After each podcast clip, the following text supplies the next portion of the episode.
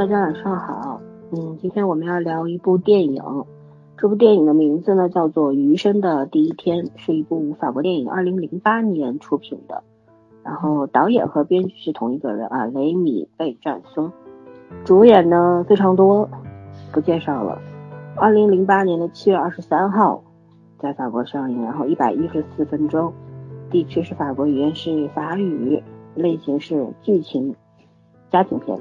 那么这个片子为什么我们要拿来讲呢？因为它里边啊有很多我们中国人非常避讳的东西，就大家很避讳去谈的一些，比方说性啊，然后呃家族之间的很多的矛盾啊，中国人喜欢家丑不可外扬嘛，对吧？任何事情都要放在家里边，不要拿出去讲。但是在这个电影里面呢，我觉得法国人还是很有意思的，用这种。篇章式的方法，把这一家人的十二年切割成五个片段，然后一一的来讲每一个成员的变化，和一家人呃之间的很多的误解啊、矛盾啊和如何去化解。虽然看上去是一部喜剧片，喜剧片，但是我觉得还是有一些泪点的。那么，在正式的这个开聊之前，我们还是先介绍一下我们的微信群。然后入群方式在喜马拉雅和蜻蜓的每一期节目的文案里边会有主播微信号的添加方式啊。然后呢，我们的公众号是同名三言两拍，嗯，微信呢啊，微博呢叫做细说点三小，嗯，每天我们三个人都会在微博上面推一些影视剧和综艺的，谈谈观感啊，写一些感受啊，这样子，基本上就这样。那我们就开始给这个片子打个分儿吧，好吗？早上先来。喂，嗯，早上先来，早呢？掉了吗？不好意思啊，没跳他讲话。不好意思，那个，嗯，呃，我打分的话八点五吧，对，呃，我觉得，呃，是一个挺典型的法国的那个电影，然后很舒缓又很淡然，然后这一家子又怎么说呢，就是。看出来就很很高级知识分子的那种，对它它里面所有的对话其实都有很多哲学意味在里面，而且怎么说呢，就是呃法式的装修、法式的风情、穿衣风格，所有的东西一看就是法国的，挺典型的吧这么一部电影吧，对，呃，所以我给打了一个八点五分，因为法国电影一直都这么文艺，看过来了吧，就是。呃嗯，就是怎么说呢？就是喜欢的人肯定会很喜欢，一如既往的喜欢。但是可能有人又受不了这种慢悠悠的去讲那么一个很普通的这么故事的这个，所以我觉得还是观剧的门槛有那么一点点高。对，呃，不是观剧，是观看电影的门槛有那么一点点高。但是怎么说呢？就是呃。要是说跟他们自己法国电影自己去比的话，这个片子有它的特色在，但是肯定也有它那个一些小小的问题在里面，所以我给打了八点五分。嗯，嗯，他不是高级知识分子，他爸爸是个开啊，对对，爸开开出租的，对。但是即使开出租，但你不觉得他爸爸说的很多话也是很有味道在里面吗？嗯，生活的智慧吧，生活的智慧，对，嗯嗯。圈圈呢？嗯，八点五，八点二吧。那个，我觉得这就是特别法国人的一部片子，然后也没有什么特别高潮的地方，也没有什么悲喜交加，就是这种特别煽情的地方。嗯，你就是好像看一天一天的过去，然后那个生活跟你就是跟你见到的生活，和和很多人家庭的生活都。没有什么不同，但是真的是很细腻。然后虽然语言也没有那么多，但是就是拍出来了每个人内心的东西。我始我始终觉得这个片子的导演给的角度很好，真的不是为了拍很好看的，或者是拍什么很很刻意去美学的东西，但是拍出来一种就是把每个人的那种内心世界的那个状态拍的都非常好。我觉得这个是我特别喜欢的一个地方。嗯，然后整个片子。就这种片子其实很很很抓人了，因为它没有你你严格意义上说它剧本是为了表达什么，你好像也也说不出来，就是一个家庭的生活。但是，嗯呃，你你你你站在一个普通观众的角度，你就是为什么呢？既然都是很普通的生活，为什么我们就好像没有这种类型的，或者是拍不出来这种呃很很悠然缓慢，对缓慢但是很舒服的这种节奏呢？对，就是把生活当成生活，而不把生活当成戏剧嘛。嗯嗯嗯，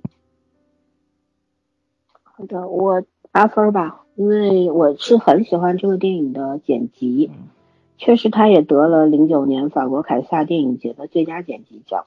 嗯然后，嗯，剪辑确实很神啊，特别是嗯有几个镜头，比方说女儿十六岁的时候生日那天跟男朋友那个滚床单是吧？然后 那个剪辑，包括后面有很多次的那种，比方说妈妈偷看了女儿的日记本儿，然后当时女儿就坐在他对面，因为妈妈看到了女儿从来没有在家人面前讲过的心事，嗯，然后，嗯，就一乐凡打女儿就坐在他面前，然后流着泪，这样子，我就觉得就是他有一些这种细节上面的剪辑手法是真的很值得去学习的嘛，没错，嗯嗯，不不啰嗦，不卖弄，就是那种，嗯然后也不刻意煽情，这是我很喜欢这部电影的原因。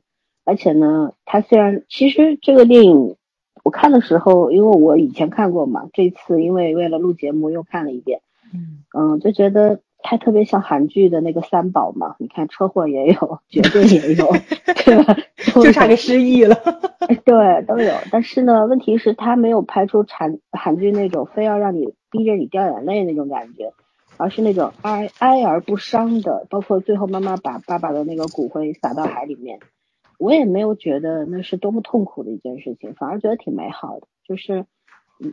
他爸爸想要魂归大海，觉得这一生可以了，走完了，那么想要去他认为自由的地方，摆脱了任何的束缚，然后他们一家人送他这个投入大海的怀抱。我觉得那那那一这那个东西其实挺感人的，但是他给人的感觉，给我的感觉更多的是温暖，而不是悲伤的，这是很重要的东西，就是你怎么把一个电影的基调，嗯。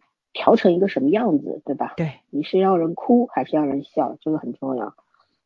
嗯，基本上，因为法国电影最近一直在看，其实比这部电影好的电影，法国电影有很多，这只是只能算是一个中等水平的作品吧。我们以后有机会的话，可以慢慢的拿一些好作品出来讲。那今天因为前面也说了，我们要讲这个电影，就是要去讨论一些问题啊。就是余生的第一天，你怎么样去理解这个题目？然后，嗯，早儿写的大纲，打开微博公众号，鸡汤都在用余生第一天教育我们珍惜生活，电影又想用余生第一天教育我们什么呢？教育这个字好严重，就是对，告诉我们什么？我说要教育我们，因为他是个教育者嘛。来，早老师，早老师来先。早老师又不见了吗？哎，早老师今天是在坐电梯吗？来了来了，你什么情况？你今天电梯好玩吗？没有没有，我今天我们家这不聚会吗？我是先下班回来了，我妈是刚进门，你知道吗？所以家里有点乱，我所以我就把它关了。嗯嗯，来说说你自己提的问题，教育你什么？我我我不知道教育我什么，咱先教育你什么？你说说吧。我就觉得这片子没没教育什么。所以我才觉得它特别有意思，在这里，他没有试图去用这个怎么说呢，就是非常鸡汤的这么一个题目，或者说一个生命的主题，去告诉你你应该怎么活，完全没有。啊，我我特别喜欢他这一点，你知道吗？没有任何的说教意味在里面。就因为，哎呦天呐，我现在真的是觉着鸡汤是在贩卖焦虑，你知道吗？它绝对不是励志。嗯，因为余生的第一天的时候，就是看完这部电影之后，我不是想查一些幕后资料什么的，我就去搜，看看有没有什么小花絮呀，或者说是幕后采访啊这种东西。你一打开余生的第一天，全部都是鸡汤，我是完全没有找到电影的资料，你知道吧？除了一个那个豆瓣或者是一个那个百科什么的，这这种介绍之外，还有就是那种视频，告诉你哪个网站有什么视频之外。没有任何的资料，就全部都是鸡汤，可以说肯肯定是有这种我想查的一些资料在里面嘛，但是完全都被鸡汤顶掉了。而且是你是发现那个鸡汤非常靠近现在的日期，都是一九年的，都是一九年八月份的，然后一九年九月份的，就是证明这个鸡汤是每天都在往往里面发。余生的第一天已经成为一个关键搜索词了，而且它的搜索词出现了就全部都是鸡汤，全部都是让你吸取眼前人，吸取那个珍惜时间，然后怎么说呢？呃，用力去活，用力去爱，就都是这种东西，你们明白吧？嗯，所以其实这个电影他讲了半天也是在讲这些道理，但是他没有试试图去说服你，而且你在看的过程中，其实你是看到了每一个人青春期有青春期的问题，更年期有更年期的问题，然后老年人有老年人的焦虑，但是他们没有说就是那个就是。呃，认清自己的问题，然后就就换一种活法啊！我觉得每个人其实活的还是挺肆意的，就是怎么说呢，就是嗯，特别的真实，嗯呃，跟咱生活中没什么变化，就是老子明白自己有什么问题，但是坚决不改。所以我看的过程中，我觉得一个可能就是人性的问题，就是大家。不太愿意去面对自己那个真正的那个问题，还有一个什么就是可能是人的这个缺点跟弱点，也是这个人的优点跟个性，所以你是没有办法避免让自己走向完美的这这这条路，没有完美的人，他可能就是这种恰恰是这种不完美，可能正是这个人的这种怎么说呢，就是那个闪光点所在，而且你能看到其实他们这个性格的一体两面化，每个。就是他讲了很多天嘛，就是这个横亘多很多年里面的很多天，这一天发生的故事，你会发现爸爸跟妈妈很相亲相爱，但是在某个天数里面，他们夫妻之间也是不和谐的。然后，呃，父子关系、母女关系，然后父女关系，然后母子关系，嗯，都是有问题的。嗯，每两个人都有。那个怎么说呢？关系很和谐的时候，也有不融洽的时候；有和解的时候，也有不理解对方的时候。其实这就是真的是构成了生活中一个特别正常的一个常态。就是老三不那个不是不是老三，就是那个我们三个人经常说的那句话，就是什么了？就是再恩爱的夫妻，也有一百次想掐死对方。但是他这个就是把这个人物关系就是更多面化去展现出来了。就是我很爱我的爸爸。但是我也想杀了他，如果手里有把枪的话，嗯，就他这种很纠结的东西是展现的比较真实、比较真诚的，而且他没有过度的去美化或者说是恶毒、黑暗化这个生命中的这种怎么说呢？每个人都遭受到的这种劫难，对，而且我觉得挺有趣的，他是用一种喜剧的方式去演绎这个怎么说那个这个这这这这种这种这种人物关系的矛盾，然后有和解，所以看的过程中呢。呃，有就是有泪点，有笑点，但是吧，就是嗯，不会让你那么的难过，它是比较轻松的这么一种姿态，而且我特别喜欢法国人的幽默，他不是那种故意要去逗你的那种，是比较睿智的。然后其实你咂摸咂摸台词是非常非常有有滋味的，有很多人生的哲理，或者说是他这个人的。呃，处世哲学在里面的每一个人物的特点，都有他自己的一个底线，就做人的底线，跟他的那个性格那种激烈的那个角度让你去看。所以我觉得这个片子虽然演的很悠然，但是它里面对抗性跟激烈的东西还是挺多的。对，嗯嗯，没了。那要从这种激烈的方面看，其实余生中的每一天还是活得精彩点儿。对，想怎么做就怎么做，想说什么就说什么，有时候当场就报了，千万别等十年，还不知道十年之间会发生什么事情呢。所以我觉得他这个片子教育我们，呃，跟鸡汤没什么区别，但他没有用这个作为一个特别宏大的主题，告诉你必须这样子。对。我觉得这就是比较有意思的地方吧，对，嗯，OK，结束，嗯，来，圈圈老师，我也成老师了，咱们群里面不都这么叫吗？圈圈老师，早老师，特你特别像剪头发，你被小年那个什么了，洗脑了，对，是我一一看到老师我就头大，自己当老师还头大，哎呀，那怎么说呢？这个片子其实让我真的感觉就是啊，其实据说翻译成中文是你余生的第一天。对，然后有一个会法文的人给我讲，觉得他其实觉得站在法文的角度来讲，这标题其实是一个很正常的标题。但是如果你严格意义上给它翻译成中文的话，这个事情还感觉就很严重，就是那个严肃性就不一样了。呃，那我们姑且还是觉得就余生的第一天吧。其实我我一直看这个标题的时候，我总会想起来王力宏那首歌，今天看见永远的第一天，就是那种感觉，我也不知道为什么，莫名其妙的。嗯。可能我觉得真的还是这样理解，就是东西方人对于死亡这件事情的这个这个概念不同，因为我们在我们心里面，说实话，余生的第一天觉得挺不吉利的啊。对对对，就有本能上觉得不吉利。出出生不就余生了吗？呃，是 你这样解释是可以的呀，就是说，那我们只有死亡这件事是有定论的，我是相信的。可是很多人不愿意接受，一谈死亡说，哎，谈点别的吧，大家就会就。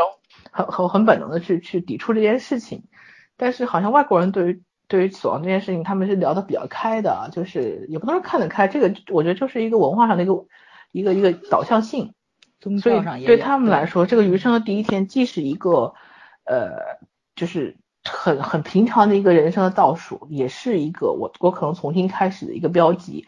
他这个余生不过就是每个人的节点不一样，这个家庭的余生其实就选择他们家那只小狗。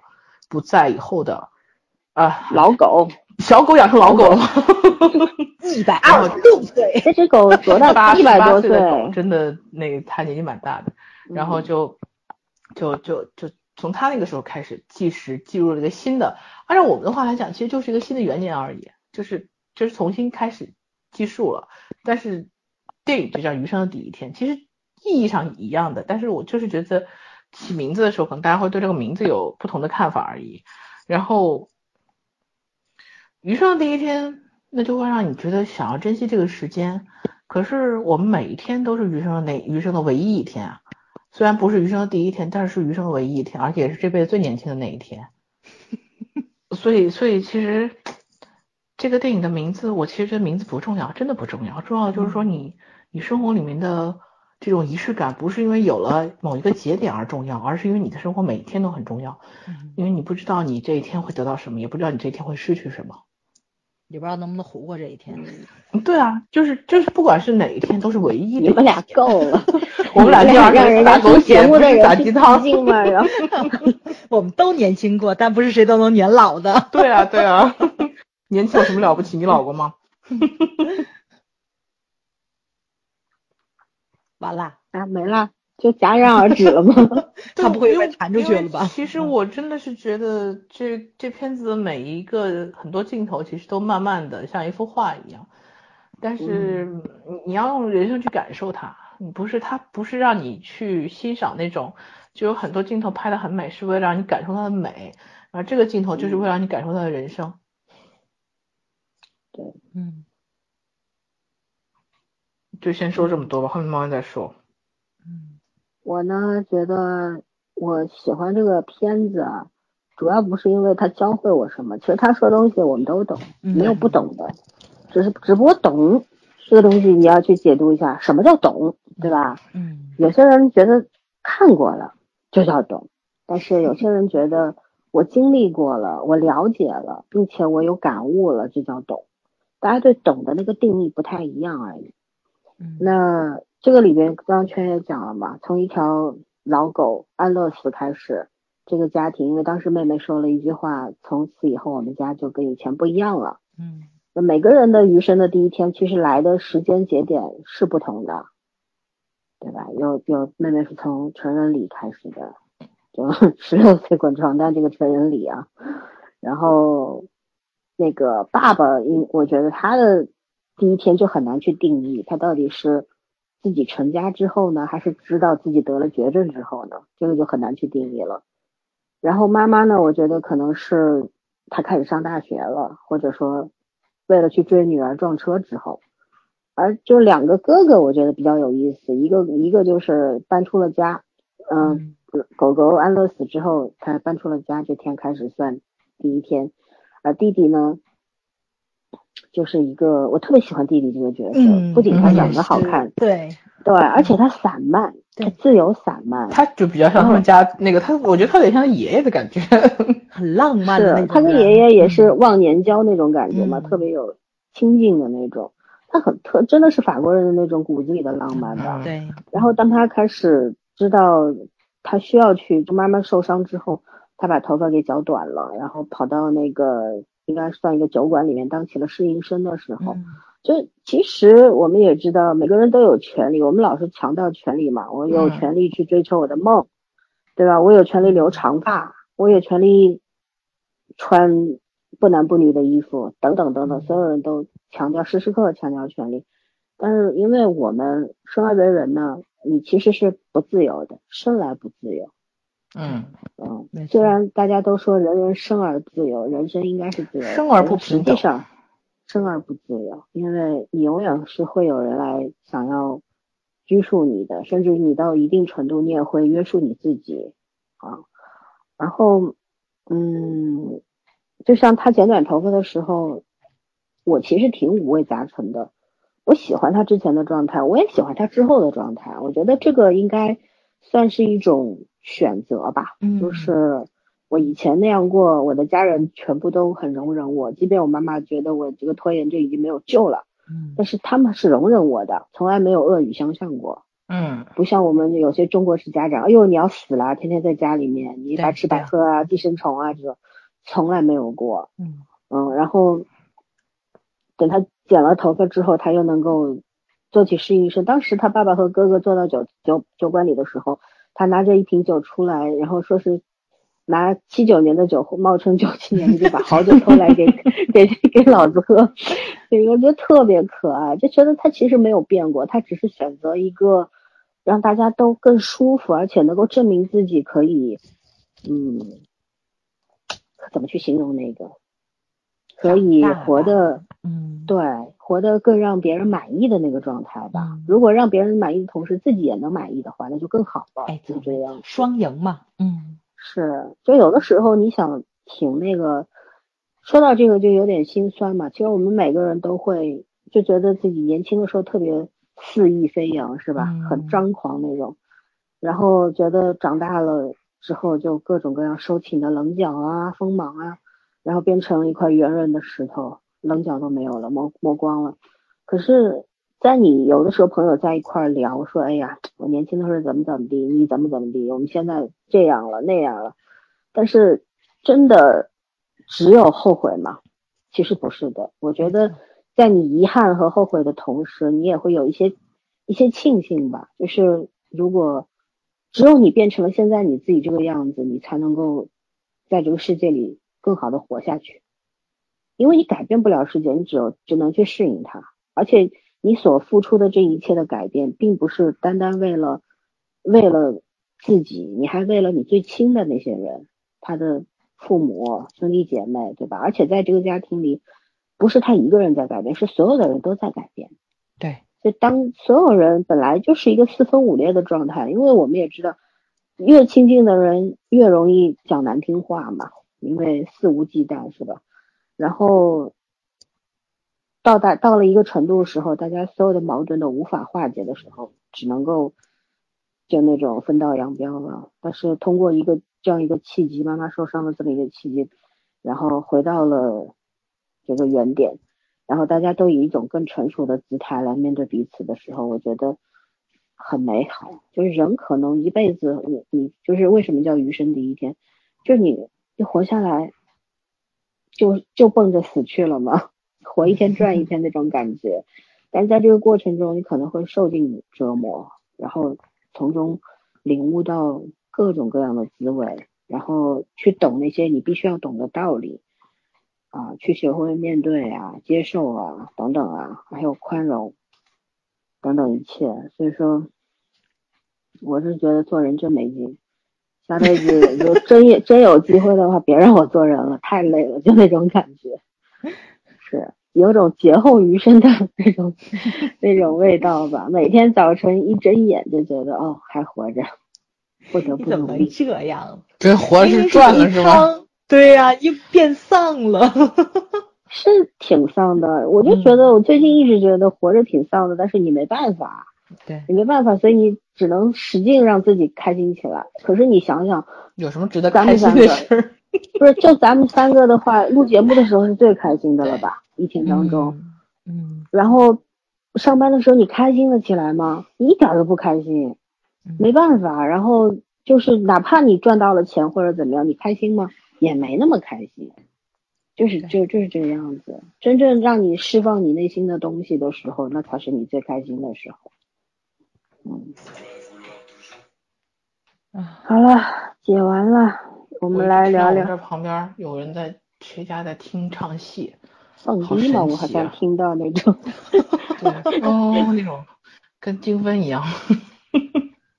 好的，我们继续来下一道啊，下一道题。现在我们怎么都流行写题目了呢？同样的父母教育出性格迥异的三兄妹啊，父亲活在爷爷的阴影之下，亲子关系和原生家庭怎样才是健康和谐的呢？这个怎么回答？性格迥异的兄妹其实很正常啊，但是他们仨，但是他们仨也不算性格迥异，说白了，就你看他最后家里有什么事儿，仨人同时就都变了嘛。我觉得那其实就是孩子自己形成自己个性的一个一个一个时间段嘛。对你真正要长大，其实你要。不管你是觉得冲破阻力也好，还是你觉得怎么样，就是呃顺应自己的真实真实想法也好，其实那段时间都是一个就是性格塑造的一个过程吧。你看，包括他爸和他爷爷也是互相不谅解，到他爷爷和他大哥一样互相不谅解，这些东西都都是有点很难去去预测或者怎么样，就有一点点命中注定的感觉。我甚至觉得是啊，就是怎么说呢，就像。爷爷和爸爸之间的那个，爸爸其实一辈子都想要得到一句肯定而已。其实这个挺东方式的，很多东方做子女的，就是我们特别我们中国人吧，有些人活得特别难受，就是觉得爸妈从来没有夸过我，从小到大都是骂我和批评我，哪怕一夸我一句也行。但是我们中国式的父母一般都是说，你做的对是应该的，然后你做错了就要挨骂，对对吧？就就是大家都是这种惯性思维，但是这个做对了也不会表扬你，但是做错了一定就是得骂你，会被惩罚。对，这里边的爸爸其实跟我们一个处境嘛，就是这种，对吧？他一辈子，你看他哪怕嗯，就是花很多钱去买一瓶酒，然后爷爷喝了一口，说嗯还可以。他你说他开心还是不开心呢？我觉得他也挺五味杂陈的吧，那种感觉。啊，但是这个东西就就很难去讲对还是错，因为每一对在就是父母和孩子都有他自己的相处模式，而且这种这种怎么说呢？这种教育方式啊，真的是一个家庭里面代代相传的。微妙的是，就是爸爸和爷爷之间的矛盾是通过孙子来化解的。嗯哼，然后真正的得到这个真正的呃和解的时候是。有一个人先走了，嗯，然后爸爸在他的皮夹子里发现了那张照片，他一直责怪爷爷说你从来没房间里都没有我的照片，但没想到爸爸是就是天生带着他的照片的，所以那种这种爱，我就觉得很有意思，但是也很微妙，他放的是他小时候的照片，不是成年的照片。嗯，对，这这我觉得这个东西也是很微妙，这个爱也是很微妙的。不是，也有可能成年之后他没有拍过任何的照片，没错没错，给过，就这就是一个很小的细节。为什么说他他的剪辑特别牛？就是在一个特别小的细节上面，就是怎么说呢？琢磨出很多滋味来。嗯，对你看到一个很小的一个点，然后你就可以想很多，浮想联翩。嗯，他不会花很大的片片段去去讲述这段父子关系有多糟糕，这样子，没错，就是很少的。对，通过一个通过酒，还有一个爷爷来来家里面说我的酒藏在你们家的酒窖里边，但是钥匙不给你，给孙子了。嗯嗯，是吧？也很正常，就是这种隔代亲嘛。对，而且说明他对儿子就是确实是不信任的，即便随身带着你的照片，也是不信任的，就是觉得。真的不是说自己自己就会喜欢，是，嗯，这个这个东西啊，嗯，因为这里面让我想起来前两爸爸的退休，然后这个放到后面再说，我感觉蹭蹭老人家热度一样。觉得人生挺有挺有意思的。嗯，就是怎么嗯让我说完啊？嗯就是我觉得这里面奶奶啊，从来没有就是一直活在台词里嘛，就没有出现过奶奶这个人，因为奶奶已经去世了。但是奶奶和爷爷的相遇其实是非常的浪漫的，在一个动荡的战争的岁月里边相识的，对吧？然后，所以爷爷那么爱喝红酒，是因为奶奶是这个酒庄里酒庄的孩子，对吧？然后嗯他们在一块儿，所以你看他爷这爷爷应该是有一点钱的吧，算嗯中产阶级嘛，毕竟他能够把钱借给儿子买那么大的房子，对，对吧主要是他这个开出出租车的，我们也不知道开出租车的到底应该也赚不了能太多挣多少吧？钱？对啊 对，说说明家里经济条件什么的还是不错的，嗯所以我就觉得其实爷爷这个角色我很欣赏他，就是那种没有人规定说老年人就不能够喜欢昂贵的酒，不能够为他自己这样开心的活着吧？有一个爱好怎么啦？非要为孩子付出所有吗？对吧？我很喜欢的就是、就是这这种电影这类电影里边就是那种，嗯，孩子不是啃老的，不是说哎我要买房子你给我买，而是你借一点钱给我，我要买房子，我付个首付，有借还有还，这是一个很正常的这种很良性的这种父子关系，对吧？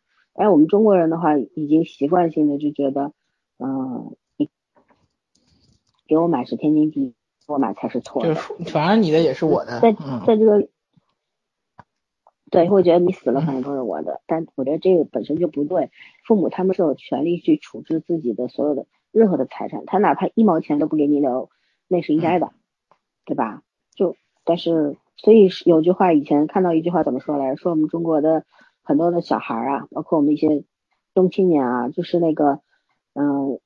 谈什么家庭自由民主的时候，要的是西方式的，然后伸手要钱的时候是东方式的。嗯 对吧？所以这个电影里面其实有，尤其很适合我们中国人来看，就是那种它里面有很多很符合中国人这个审美的东西，就是情感审美、家庭审美的东西，但是它又反这种直接来一个结论来打破你这种惯性思维，很很很有意思，对吧？早上你来吧。嗯，我是觉得他这个影片讲原生家庭其实是特别好的一个正面的例子，特别值得国内的编剧去学。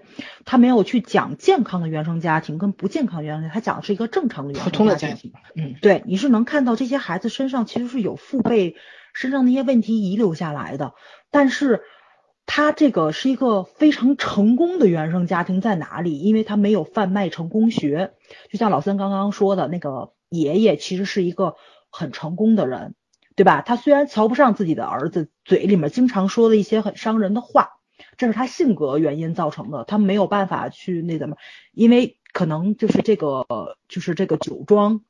是一个是他年少时逃生的这么一个避难所，他爱情诞生的这么一个地方，然后他事业成功，就说他人生可能都浓缩在他的这个就是他这个葡萄酒的这个事业上了。但是他的儿子没有继承他的这种能力的时候，他其实也没有逼他儿子去做这个事情。我觉得这是让我觉着特别佩服的一个地方，就是他对儿子有期许，但是我知道你能力达不到的时候，我没有逼迫你成为跟我一样的人。我也没有说就是给你铺这条路，你就必须要走这个。他非常怎么说理智吧，就把这个葡萄酒庄园卖了，把它放到一个更有能力的人手里面去做这个事情，然后都换成了钱。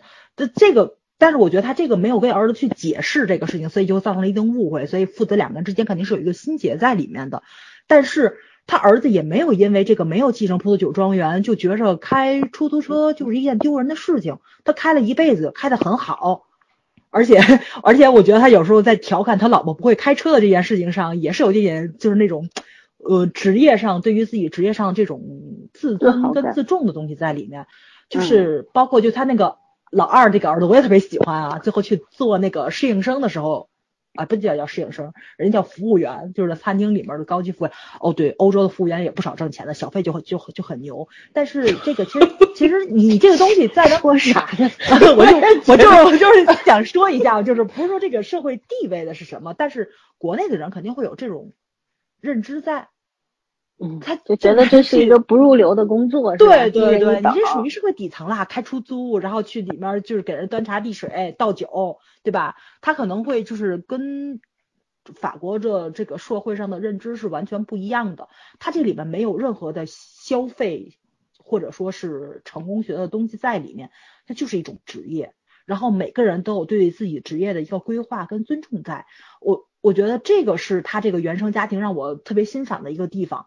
就是我很知道我的能力跟我的爱好跟我的人生规划是什么，其他的人你不能够评价我，你也不能够去约束我，必须要走你的那条路，不能控制我。他这个方面讲的其实是一个特别值得，就是那个嗯，咱们的编剧去学的一个东西，因为我觉得大多部分的家长虽然说会对孩子的那个人生选择有一定的。就是不认可，因为毕竟社会发展太快了嘛。但是我真的觉得大多部分的家长其实还是一个尊重孩子的一个态度，这个影片就很好的反映出来了。他我一直觉着欧洲其实就很像，就刚老三说的就很像咱东方人，他很多这种克制的家庭的认知方面，真的跟咱东方是很接近的。他这个影片就非常就就是很像我接触的那种咱们东方家庭是什么样子。就是大家之间肯定是会有矛盾，会有不理解，年代久远嘛，你有代沟，这是很正常的。就是哥哥跟弟弟之间，你都会有这个，因为性格上的这个不一样。你看他哥哥，就是去做了医生，他当时爷爷说的那个话就是啊，家里还是要有一个医生的，你你你就是就是就咱就跟咱们一样的，就家里要有个老师，一定要有个医生，一定要有个警察，就是你就会觉着。你出了什么事情，我要有个律师。这家里面有一个懂的人，你会会少走很多弯路，因为你不知道你人会有会有什么样的这种风波出现嘛。所以家里面多得多生几口人，要不然职业分配不过来。咱中国也咱中国也是家族式嘛，对吧？你不是说就即使是现在的独生子女也是家族式，大家是一个分开住在自己的小家庭，也是一个群居状态。咱们过年还是要聚在一起的，你还是要承受七大姑八大姨的盘查的。你你这个东西你是规避不了的，这个影片里其实也有 盘查，对，感觉没说错吧在哪儿？我没说错，这个影片里其实也有，你看他们也有，就是说要跟爷爷一起聚会，然后结婚的时候爷爷到不到，出不出场，他也讲了一些家族的那个东西在，就是。就是自己的哥哥都要结婚了，弟弟他都能晚到这事儿，我觉得要搁咱这儿，让他哥重新说一遍，关键是对对对对，也是非常严重的这么一个事情了。他这个他这个里面就是还是能看到包容的东西在，是吧？在神在神的面前，咱们再宣一次誓，就他的这种就是怎么说呢？就是呃互相理解的这个态度还是。挺值得玩味的，你会看到其实人与人之间的关系，他们之间还是很轻松愉快的去相处的。简单来讲就是不会用亲情和血缘去绑架对方，绑架别人。我们是互相尊重的，即便都是最亲的，我是你爹，我是你妈，我是你哥，又怎样？就是我们之间是是最亲的人，可是那我们不会，嗯，对，不会去告诉你哦，因为我是你爸，你必须听我的，或者说怎样？你看。他爸爸其实在这个家庭当中就是扮演了一个特别，就是那种老好人的角色嘛，就是不管哪个孩子要怎样，他都会去支持，尤其很支持二儿子玩音乐，对吧？做摇滚啊什么的。嗯嗯。然后妈妈其实虽然管得多，但是一个家庭里面的构成就是这样，一个唱红脸，一个唱唱白脸嘛。不幸就是妈妈做了这个红脸儿，但是我觉得，即便是妈妈跟女儿的那个摩擦是最最最狠的、最厉害的，可是当。女儿看到妈妈因为要追她而受伤的时候，那一瞬间就其实那种无法克制的、无法控制你。即便你再怨她，再怨她不理解你，或者再怨她不肯定你，可是你对她这个爱你是没有办法去抹杀掉的。对对，呃，这个就是很好玩的那个分寸感嘛，是我们一直追求，但是我们就一直在学习还没有追求到的东西，就我们的家庭当中缺乏这个。嗯，对，咱们的编剧就是特别欠缺这个方面，他不太能够真实的去展现这个人与人之间这种比较纯粹的感情。他这一点就真的是我很爱你，但是我情绪上来是我控制不了我自己的，而且而且你是能看到就是婚礼最后还是爆发了矛盾，但是这个矛盾是因为一场死亡带来的，爷爷去世了嘛，对吧？就那个时候，他爸爸肯定是有一些悔恨的东西在里面，他肯定很多的话没有说，然后一些情感没有表达出来，他也是一种压抑的状态，然后他又不会去表达自己的情感，然后那个时候儿子跟他爸爸在婚礼上爆发那场争吵，其实我觉得也是跟他老婆两个人之间那个感情埋下了一个，就是那叫什么来着，就是那种。隐患在，就以至于后面去展现他跟他妻，就是那个大儿子跟他那个大儿媳之间那种比较隐晦的那种，怎么说呢？就是夫妻之间不太和谐的情感，他也是有这个蛛丝马迹可循的这个东西，是他性格造成的。他可能继承了他爸爸的那种怎么说，嗯，比较暴躁，然后呢，情绪上来会失控的那个比较激烈的东西，然后不太。能够跟人去好好沟通的，但是他这个就特别有意思，在大儿子跟大儿媳妇有问题，但是他爸爸跟他妈妈两个是很和谐的，夫妻感情多好啊！所以，所以我觉得他这个影片就特别有意思，在这里就是刚老三说，他有一些合理化的东西，但是他是自我推翻的，他不是告诉你这是一个既定的规律，因为就是人跟人相处，他是有个案跟这个怎么说呢，就是那个嗯个性的东西在里面。你觉得他们两个不合适，但是两个人就是很和谐，所以就特别有意思在这里。他在讲原生家庭，但是又打破了原生家庭。他就是三个兄妹，你能看到他们性格天差地别，但是他们又有共性的东西在里面，而且你就就。恰恰是这种怎么说呢？就是和谐与不和谐的东西，就让这个家庭的凝凝聚力是很强，以至于影片到最后妈妈受伤的时候，你会发现每一个人性格上都有一定的转变跟成长的时候，特别的顺理成章，因为他们每一个人都不是无药可救，而且每一个人其实都很清楚自己的问题在哪里，他们就是需要一个契机去改变自己这个身，就是这种自身的这种弱点跟缺陷，但是他们又不想改。就是总恨不得家人要包容我，也我觉得这个也不能叫自私，可能就是一种他要用这种方式去证明咱们之间的羁绊，对吧？你不会因为这个抛弃我，他非得用这种方式就就就是证明亲亲情的那种怎么说呢？就是那个牢不可摧。但是其实亲情是很脆弱的，因为你们这么多场争吵，你是能够看到亲人之间。越是亲近的人，其实你偶然说出来的一些个话就更伤人。呃，咱看的过程中，其实你看的不是那个里面的角色在争吵，其实你有时候会想到自己跟家人之间的那种，对吧？比较激烈的对抗的东西，肯定会说我没有，没想过。哎呀，你摩羯座，你不懂这个。我只记得你每天都在吐槽你爹。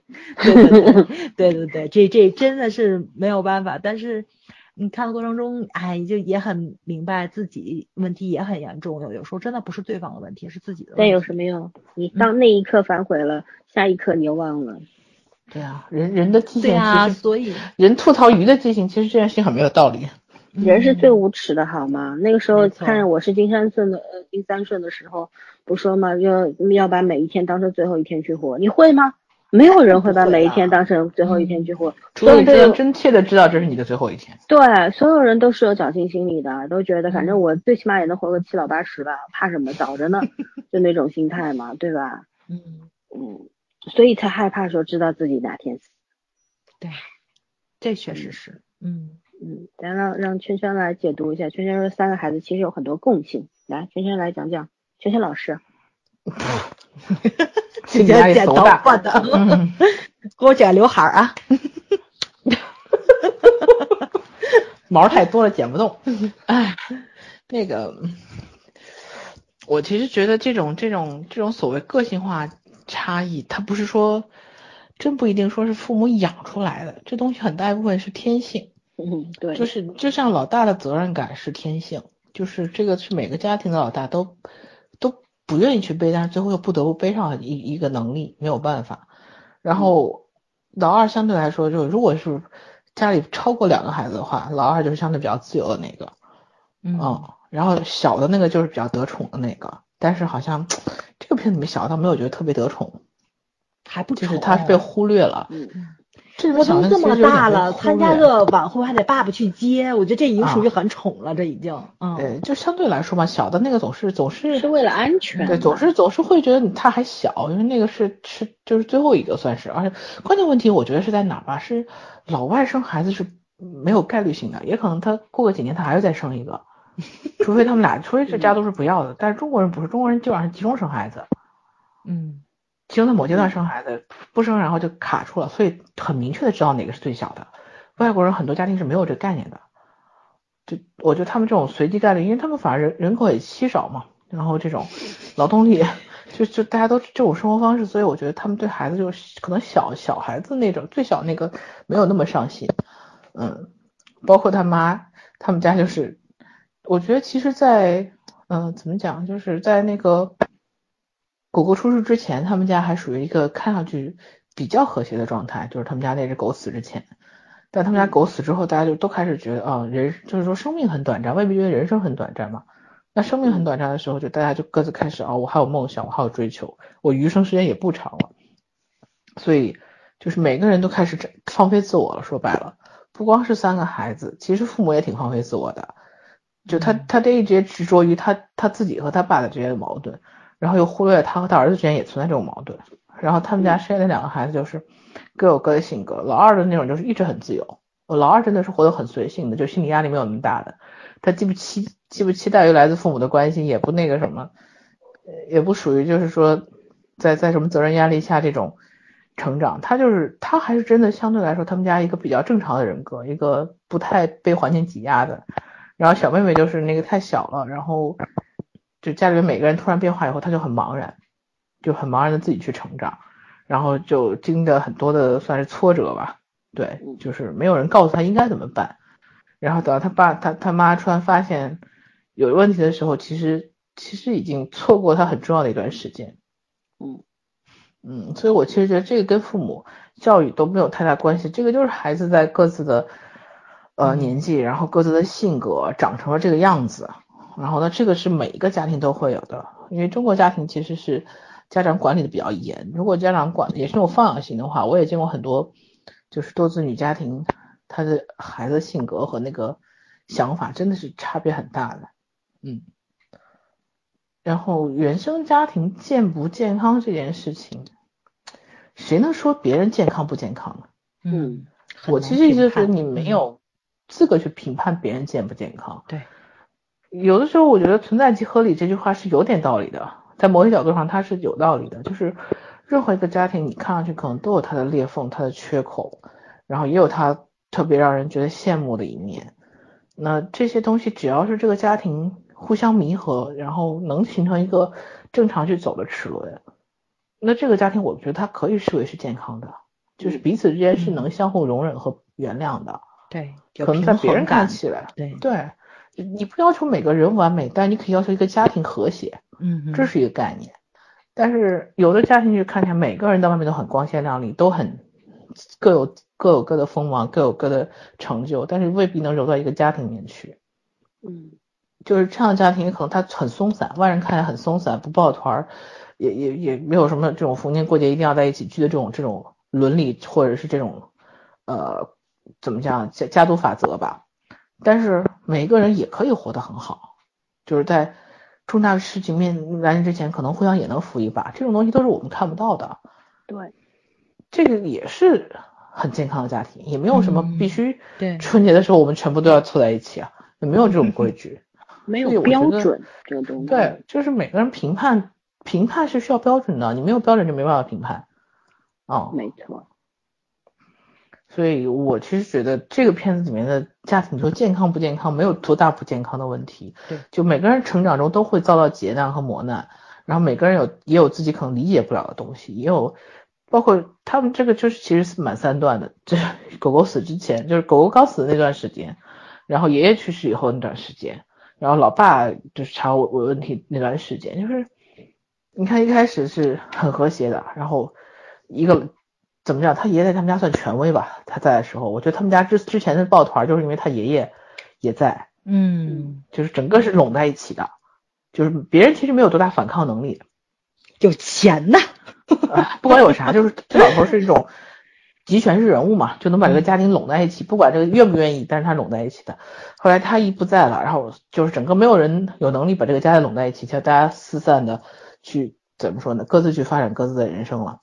然后突然有一天，我其实倒没觉着散，我觉得就是就是各自有各自打开，对打开自己的生活。嗯，人就是这样，我长期的在一起，然后我就会特别亲密的时候，我也会觉得窒息。我需要我需要去寻找一个我自己的空间，成长空间。然后我成长一段时间，我突然会觉得，哦，那我现在可能寂寞了。然后我会去找伴侣，然后发现可能伴侣也不适合。然后回来，哦，最后发现其实可能是最能容忍你的人是家人。其实就是一个这样的过程，你甚至也也会跟自己慢慢的一个，就是走重新走一个曲线。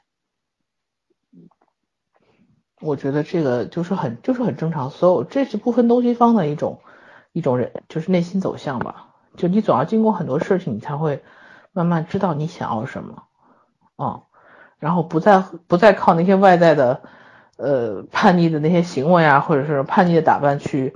去告诉这个世界你成长，你你独立，你长大了，而就是不管我是在什么状态下，我都可以和这个世界很自然的相处，和别人很很很很自然的相处，嗯，这个就是真正的最后是长大了。是的，就包括最后他们怀念父亲的那种，其实怀念父亲也是怀念那个开始就是逐渐懂事了，那个怀念自己的青春那一段吧，就是所有的时光。也逐渐都开始懂事了，就正儿八经的懂事，其实是要失去很多东西的。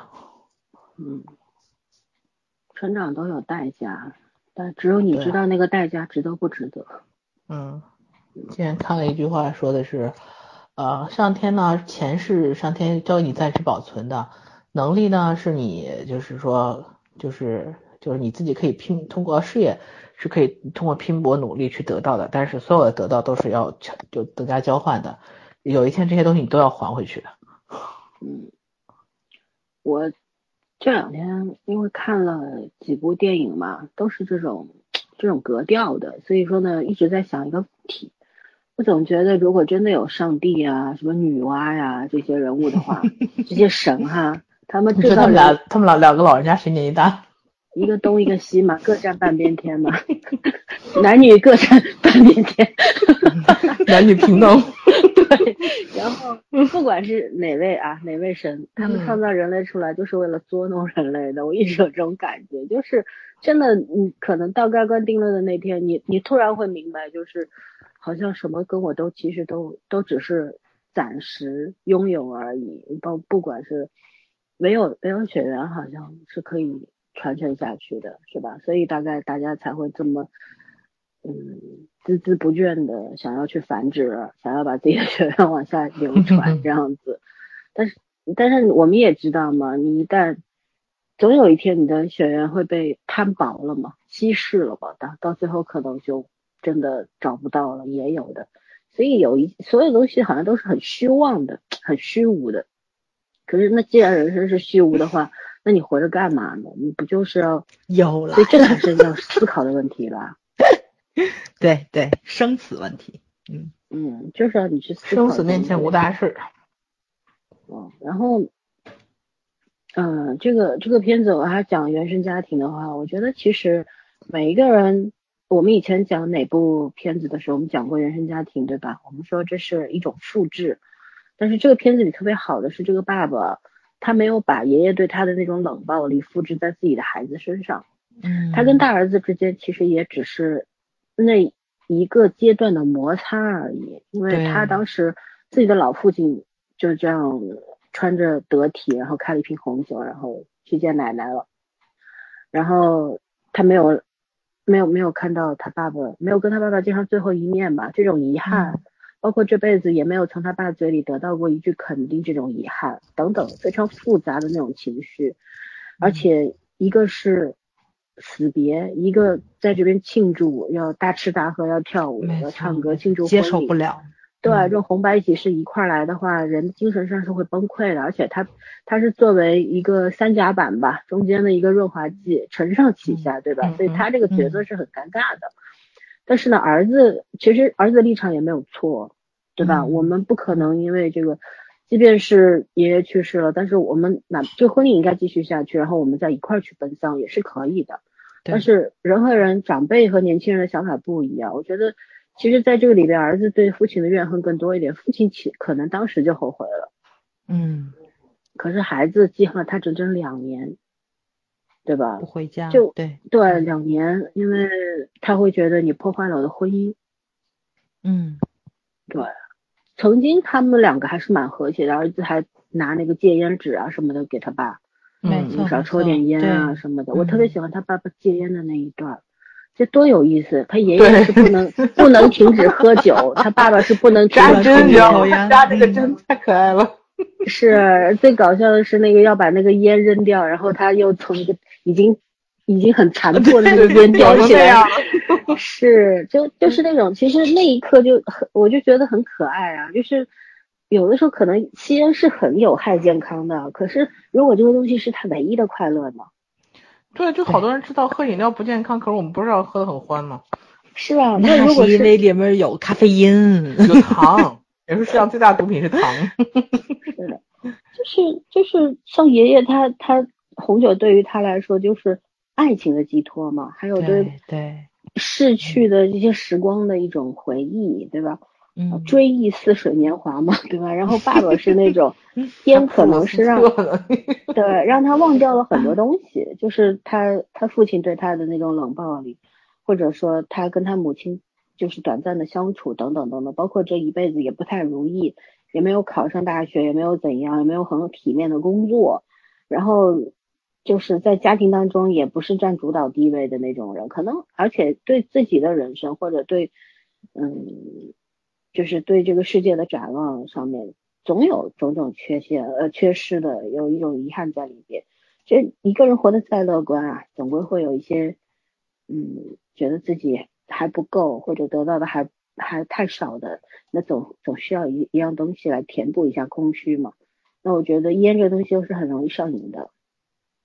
所以这个烟对他来说，真的，我觉得像像什么，你知道吗？那个烟很像那种麻醉品，就是那种，就是他抽一口，感觉他就升天了，的那种，是他就升天了。你看他那个，嗯，非常满足的那个表情，太可爱了。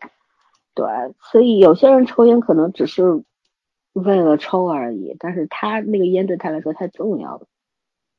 还有他和他女儿，他女儿。问他要打火机，然后他他就跟他说，虽然我也抽烟，但我得告诉你，抽烟这件事情不太好。虽然我没有立场可以说你，啊，对呀，对话特别有意思，还是站在父亲的角度说的。是他们家庭当中，虽然你看有很多很多，我们能够看到这个这个家庭他一些有什么问题，对吧？嗯，我们知道他为什么会分裂，为什么会大家会有更这么大的矛盾在里面。说白了就是。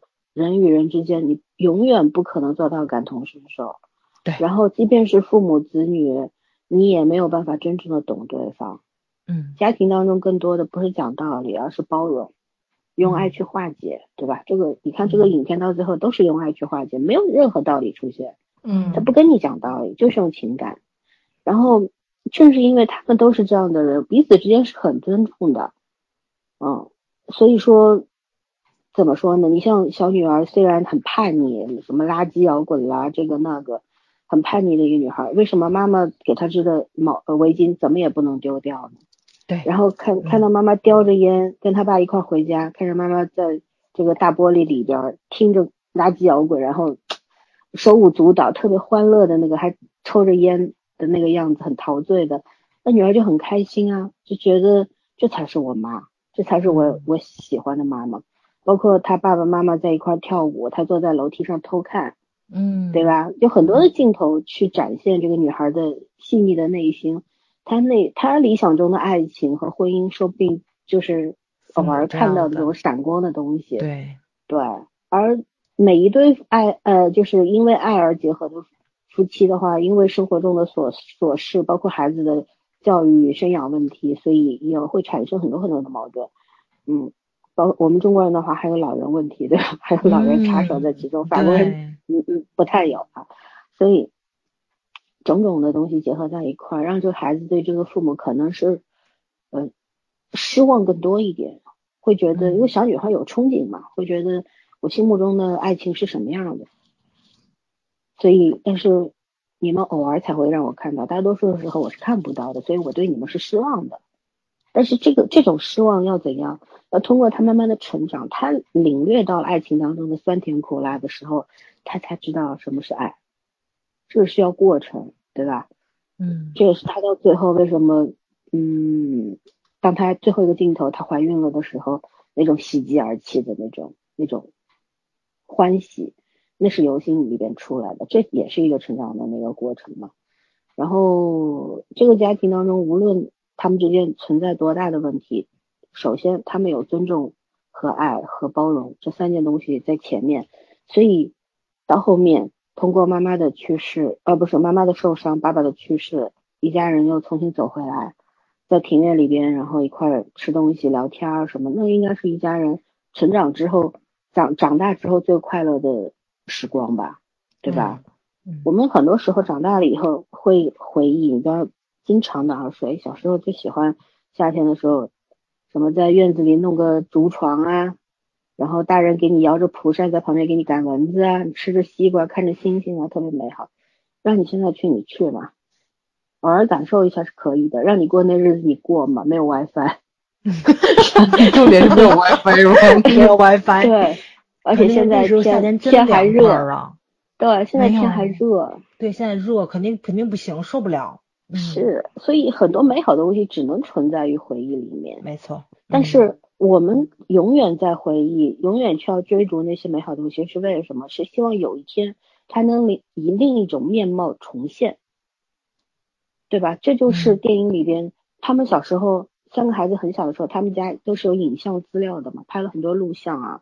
其实这种手法挺，电影用这种手法很稀松平常的，很多电影都用，但是用在这个电影里面，我反而觉得很贴切。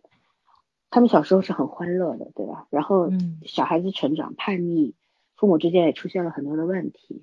好，到了有一天，通过了一个事件，一个契机，所有人都又走回来，走到这个餐餐桌边坐下，又做成为了亲亲热热的一家人，能够互相去说俏皮话，然后互相去理解啊，然后没大没小啊，怎样啊都可以。我觉得这个就是那种，嗯，你分裂之后又重新。回到原点的那种惊喜嘛，是所有人都渴求的那个东西，所以这才是电影会让你觉得很美好、很暖的那种感觉的由来。嗯，所以我觉得原生家庭，现在大家对原生家庭有个误解，就觉得一说原生家庭好像是个贬义词，其实不是的，原生家庭它。也有很好的部分嘛，你你你先看看你自己，你是一个什么样的人。你大概就能知道你的父母是一个大概是一个什么样的人。父母因为对你的很多的言传身教，真的是让你一辈子就奠定了你这个性格的基础嘛。后天你再自己去慢慢学习积累，然后变成你认为的更好的样子。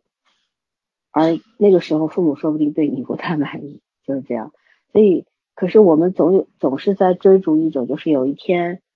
父母老啦，或者我们长大了，然后我们能够重新坐在一块儿，然后不管是谁哄着谁，然后回到那种儿时的那种特别美好的单纯的状态。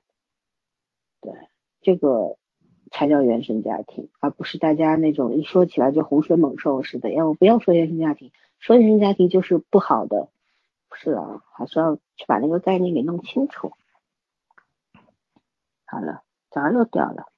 早老师又下电梯。早老师今天的今天这个房房间来回变，一直在坐电梯。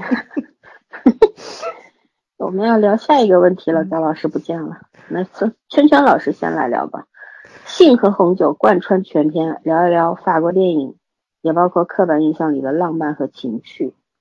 这个题好大呀！我也觉得。聊聊这个。对，法国电影也太 多了。早老师最近在文化圈也待太久了。主要是思维的广度，我刚刚被弹出去了，你们知道吗？我刚我们以为你又下电梯了，以为你要换房间了。我的天呐，我我我登了半天才登上来的，微信也上不来，QQ 也上不来，你上一次把那个把那个 YY 版本降低了，哦，他就没事就会弹出去。不是他手机没降低啊电脑降低了。那估计还是网速的问题。嗯，没有，我用四 G 啊。哎，不讨论这个，不讨论，反正你是经常坐电梯，今天。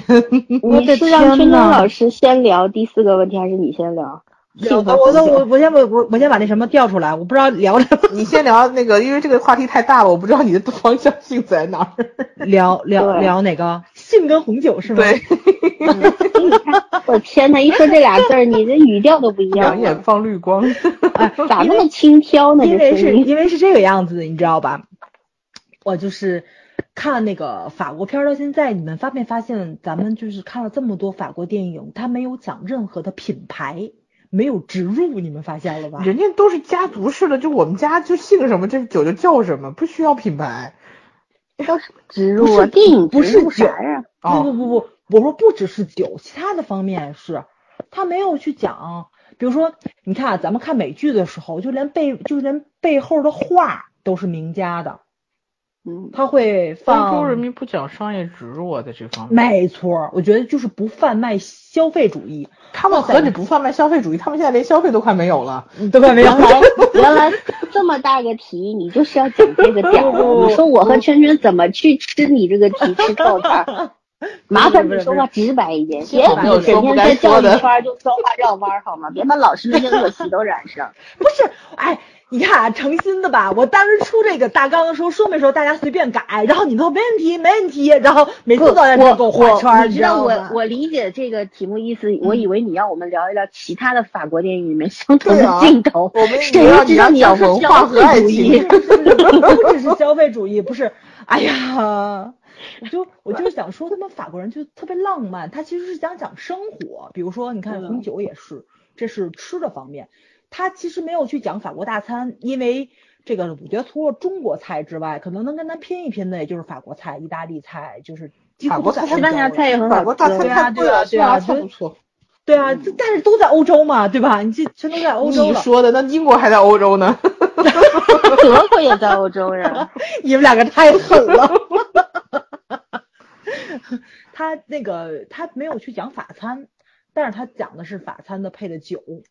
他其实就是也是在就是对自己本国菜是有一种那种很高傲的那种文化情绪在里面。这因为你呀，你这样说，你说呃法国人不标榜品牌，可是法国人标榜产品啊。对呀、啊，红酒就是他们的文化符号，就像韩国人现在拍个啥玩意儿都得做点饭似的。但是文化符号但是韩国它那个变符号是为了往外卖，它那个是一种怎么？它还在初级阶段嘛，法国已经进入了高级阶段了。没错，嗯、没错。然后包括咱们看了这么多，比如像什么于佩尔啊，他们这些角色，只要衣服一脱，里面必须一件必是一件真丝贴身的内衣、衬裙。嗯，哦，对，就是它是这种怎么说呢？就是我觉得不能叫文化输出吧，就是它是这样一种生活态度在里面，包括看的书，你是能够看到，其实他真的是好多角色叼着根香烟坐在窗边，然后去看着那个书的时候，他那个法式建筑的那种落地窗，然后挂在窗帘儿，然后书的书签儿。然后书的装帧的那种小羊皮质感的那个，哎呀，就是那，就是哎，就就特别喜欢的那种东西，就是没错没错，它其实就是这种怎么说呢，就是算是一种标签化他们法国的这种浪漫的东西，它通过这些小细节是给你渗透出来的，就甚至于现在有发型，不都说吗？这种法式风情的发型。为什么就那种叫什么来着？叫凌乱中不失一丝整洁。所以其实你看，人家没有刻意输出，已经输出了很多内容了。没错，没错，对。所以你看的过程中，就是会觉着，为什么法国的女人不漂亮，但一定要有风情呢？就她也不能说叫标签吧，就这种刻板印象或者什么，一提法国女人或一提法国男人，就会觉得很浪漫，法国女人很很有风月感，就是。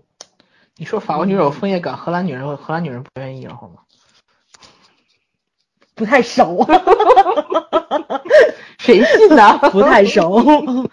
而且你看，不管是讲什么样的电影，啊，我觉得法国电影里必须要有性这个东西。欧洲电影都有这个东西。对啊，欧洲电影但是我觉得这个东西很很放得开的，法国算是比较含蓄的了。啊，是啊，对啊，就德国比较放得开，我觉得。对，嗯它是以一种浪漫的形式去植入这种东西，你甚至于不是，其实吧，这个东西有我我说过我的观点啊，这东西呢嗯在那儿不算个事儿，就是为什么老外看咱们这种包括亚洲的这种电视剧啊、韩剧什么都说，哎，怎么成年人没有性生活呢？对吧？对呀、就接吻了就对三十他们来说，这个是这一个是那个就是常规的一个成长，你知道吗？就是成年人做这种事情很正常，嗯，男男欢女爱嘛，然后顺眼，对，然后经过这些事儿，可能你会必然会有一些在往前进，不管是生理还是心理上的，很正常。咱们只是不了，不拍这东西，拍了这东西还得给减个十八禁，所以所以就是我但人家觉得这还也没减十。八禁的，这个里面没有任何镜头啊。我说咱们就是咱们嗯如果去拍，国没事拍这东西，不拍，就是亚洲这些这些国家拍都都是那个就是怎么讲的呢？都各有各的这种禁忌吧，反正是，嗯，对，而且他这里面是其实不太晦涩去讲这种东西，比如说女儿就是很随意的推开父母的那个房间，突然间发现爸爸妈妈在亲热，把本门关上，在门口一笑，因为他女儿已经这么大了，他其实爸爸妈妈还是很和谐的，就是他可能是就是想讲生活上的这个东西，就是必不可少的这种情趣这种在里面。它是人正常的一种生理跟心理的双重需要，因为你肯定就是肌肤上的一种亲近，会造成心理上的那种贴近吧，对吧？亲热的这种依赖感。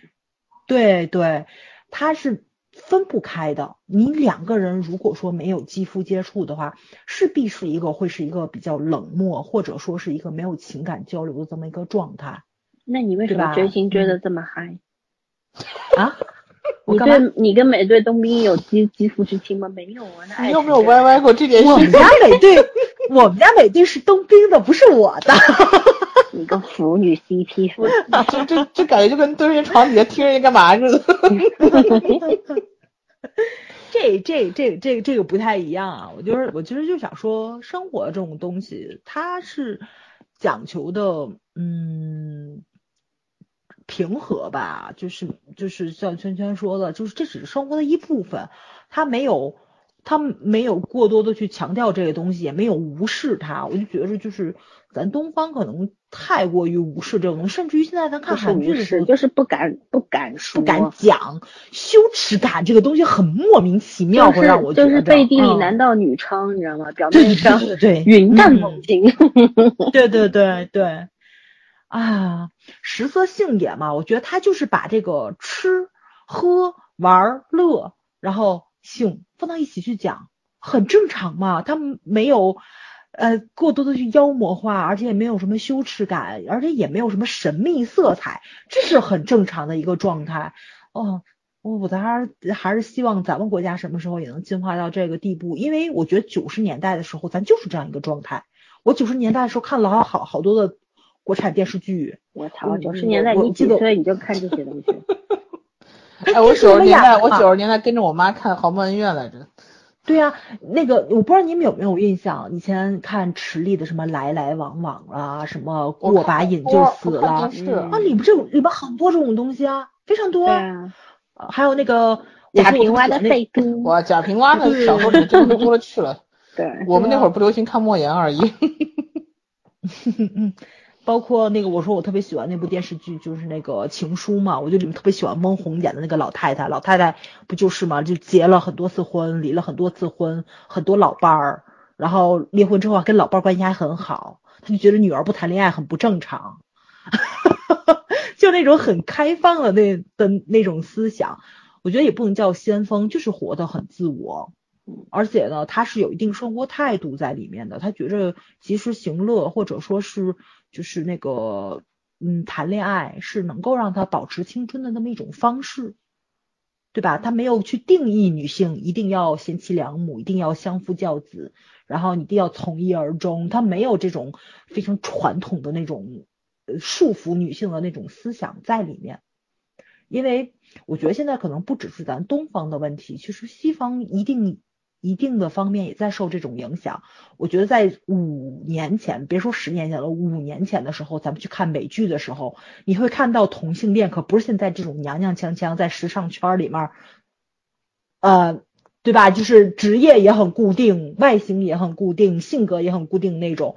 你看到消防员也有也有也有是同性恋的，然后大肌肉，非常的 man，但只是他的性取向是有问题而已。但现在就是什么叫有问题？没问题，没问题。我就说标签化，就这种标签化的问题啊，不是说那个人性取向是有问题的，这种标签化的问题以前是没有的，但是现在美国也很严重。他也在追求一种莫名其妙的政治正确性，你知道吗？这就叫世界共荣，一点地球村了都。没错没错，对，就是就是现在我觉得不像大家想象中的是欧美也是。非常的平等，他如果真的这么平等的话，为什么天天游行呢？为什么女性天天在讲女权呢？为什么女性的就是这帮明星们天天在说，我跟男明星演一样的角色，编剧对吧？女性编剧出来说那个就叫《摘金奇缘》的那个二，不是女性编剧不辞演了吗？因为对，就第二部出来了那部电影，因为男性编剧是他的工资的十倍，他这种不平等是存在的，而且是东西方是完全一致的。嗯，西方没比咱好到哪里去，就是恰恰是因为他们的不平等，才造成了这么多人在呼吁平等。然后 Me Too 运动为什么起来了？是因为这种不平等的事情太多了，所以这是我觉得是全球性的问题，不只是中国的问题，是哪哪都有这个问题。但是但是你不能沉默，有些事情还是要说的。跑题了吗？跑题了，嗯，我知道我跑题了，对，就 讲到这儿了吗？就跑到那里去了，对。所以我觉得就是，跑回来的。啊，对，我觉得这个电影就特别好在这里了，他他就是把这个东西当成非常正常的东西去呈现给大家，任何方面都是，他就是在讲这一家人的生活，他也没有说这一家人是中产，这一家人是底层人民怎么样，这一家子这一家人绝对不是底层人民，你放心。哦，我知道不是底层人民，就是但是这他是其实是讲述了这一家人意思就是自我。意思就是说，无论他是处于哪个阶层，然后，嗯，其实生活态度是不会变的。无论你不是说，呃，你你这个财富自由了，然后上上流社会你才能够自由奔放，不是这样的。没错，没错。对我其实非常喜欢妈妈那个 莫名其妙吃饭的时候宣布我要去上大学，我觉得，我觉得。那一刻的时候，我觉得这一家这后面肯定会鸡飞狗跳的，因为如果你这一个家庭主妇，对吧？就是家庭的这个母亲的角色，她可能就是因为自己的学业会缺失一部分，这家肯定会乱。果然后面就乱了，而且挺有意思的，他这个没有过多的就是着重在这方面，而且。女儿后来去聊她妈妈上大学的这个事情了吗？是还说了一下她哥哥的态度，她哥哥无所谓，她妈妈去更好，还有还能有个人抄抄笔记，所以我觉得他这种无所谓的态度也是特别有意思这么一个点。我觉得跟东西方的那个呃思想文化没有什么关系，是跟他们这家人的性格是有关系的。女儿就很抵触，所以我觉得特别有意思。就他女儿还抵触他妈穿露脐牛仔裤。对对，很轻蔑的看了一眼，装什么嫩呢？可能内心就是这样。哎，你就看这个特别有有意思，在处他妈妈恰恰是一个没有那种刻板印象的人，他能跟同学坐在一起吃饭聊天，我不会因为我年纪大就跟你们有代沟。恰恰是女儿有刻板印象在里面，所以他他他这个电影真的是很有意思，没有贴标签，也没有去做这些东西，但是他恰恰在讲标签跟刻板印象。对，嗯嗯。所以呢，呃，可能，嗯，我觉得看法国电影的过程中，咱们也会习惯性的有一些观影习惯去给法国电影贴标签，然后也有一定的刻板印象在里面。但是，哎呀，嗯，怎么说呢？我觉得想想破除跟剔除还是挺难的。因为毕竟可能每个国家的文化跟特色你就糅合在里面了，你这个也是没有办法去彻底撇除掉的。如果没有特色的话，其实我们也不会讨论这个片子，就是这个东西是必然要带进来的。对，嗯嗯，OK，好的，圈老师来聊聊来，性和红酒。哎呀，我其实刚刚已经表达过我的观点了，性对欧洲电影来说其实就是一个所谓成长史。就相当于真的就是就是以他以各种各样不同年纪的这种发生发生性行为的方式告诉你不同年龄段的人他他会从这个成长上得到什么，就跟我们这边谈恋爱堕胎差不多，只不过那过程我们不拍嘛。嗯，我觉得其实这就是一个文化而已，没有没有什么特别的含义。在这里面，包括他女儿也陈述了，他跟不同的初恋也好，后来不认识的陌生人上床也好，他其实追求的是他他需要他内心的麻木或者是怎么样，他需要一个地方去平复。他以为他可以从这件事中间得到满足，但是并没有，所以空虚。对，所以其实重点不是性，重点是他真的找到他需要的东西了没有？就是找到他自己没有？找到他这个成长要的那个点没有？或者是他经过这些失败的性行为，然后他会发现哦，原来他要这些，他追求的不是这些。就像最后一个镜头，最后基本上接近最后一个镜头，他拿那个呃验孕棒嘛，就是看那个在洗手间的那个镜头。他最后的那个表情，其实我觉得跟他前面，嗯，这些就是就是没有目的的性行为或者是迷茫的性行为是相关联的，就是那个才是真正的，他可能知道他要什么了，他会找找到什么了，嗯。然后红酒，其实我一直觉得就是这其实是法国最明显的一个文化输出，我倒不觉得他没有什么输出，他输出的是一种价值观。对我觉得对欧美电影来说，早已经脱离了输出品牌的这个这个这个这个。能力能力范围和意义上，对，他讲的东西就是啊，我的文化底蕴，我的生活方式，我的真实的生活，就相当于我们老百姓。所以，所以在瞧不起老美，对吧？他当然瞧不起老美，这欧洲人瞧不起老美，重要的原因一方面是文化上，另外一方面，老美当年是一堆囚犯弄到大北美大陆，然后只有少数的欧洲人去，我怎么可能看到他一堆囚犯发展起来的国家呢？然后不要这么说，也有淘金的好吗？很少，就是整体来说，囚犯的智商是不可能比所谓这种这种这种怎么说统治人群要高的，所以他们肯定骨子里就这个东西就是就是根深蒂固的，很难很难去改变。然后我其实觉得欧洲人的这种优越感，不光是对美国人，对哪国人都有。可是他们白人，我觉得不只是他们，对白人都有这种优越感。对，因为那个就是那个时候西方现代文近现代文明西方发达嘛。所以他很，他们很正常，他他们视为这种他们的生活方式是一种就是先进的生活方式嘛，所以对他们来说，就是红酒就是他们的先进的生活方式之一呀。啊，这个这个东西我其实觉得就跟我们，嗯，我们现在我们现在还在还在怎么说初级的输出阶段吧，就是还在拼了命的嵌入品牌啊什么的。但是就像我们以前拍的很多戏啊，我我们的像茶文化这些年也都开始重新体现出来了。就是很多电视剧里面，呃，聊个天什么就要弄个茶，就现实生活中我们现在也是这样的，所以这个东西我觉得大家就是看谁的生活方式输出的输出输出的这种怎么讲呢？悄无声息的让对方能接受吧。我的，哦，其他的没有什么特别重要的，我倒没有觉得有特别重要的意义，就是个文化符号。嗯，那我就举两个例子，一个就是我们就很喜欢的那个 Melody 吃。我觉得那个片子为什么我一直在想，为什么我们就格外对他有偏爱？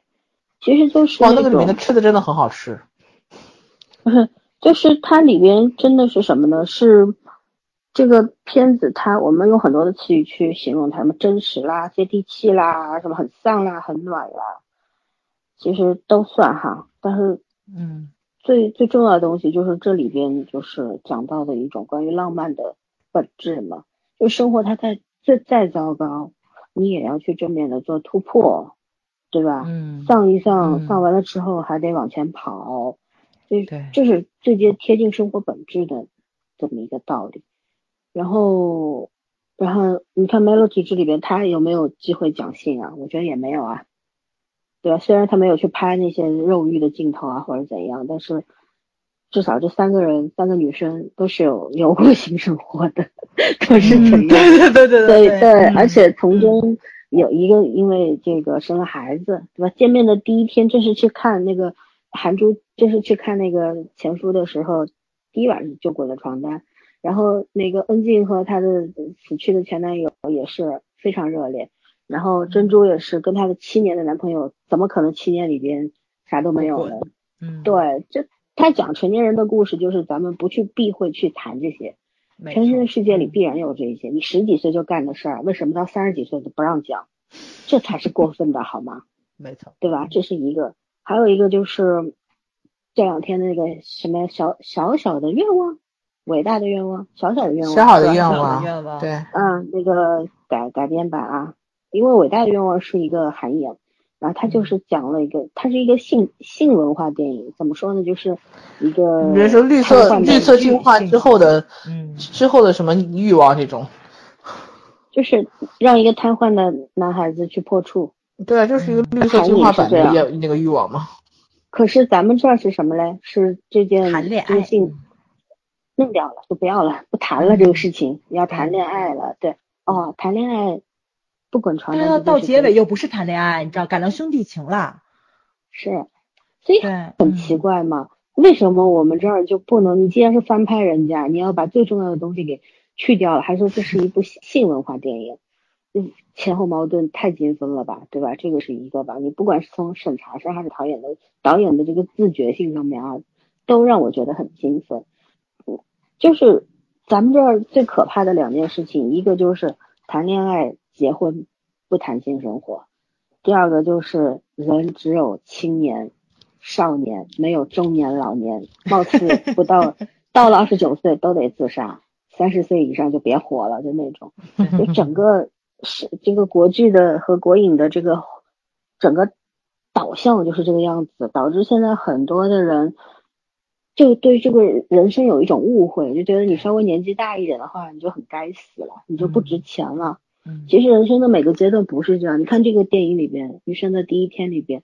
爸爸妈妈到六十几岁的年龄，他们早晨醒来觉得，嗯，我有欲望，那我们就滚一下吧，嗯，多正常啊！但在我们这儿店里，永远不可能看到，你会觉得，我天呐，六十多岁老不正经吧？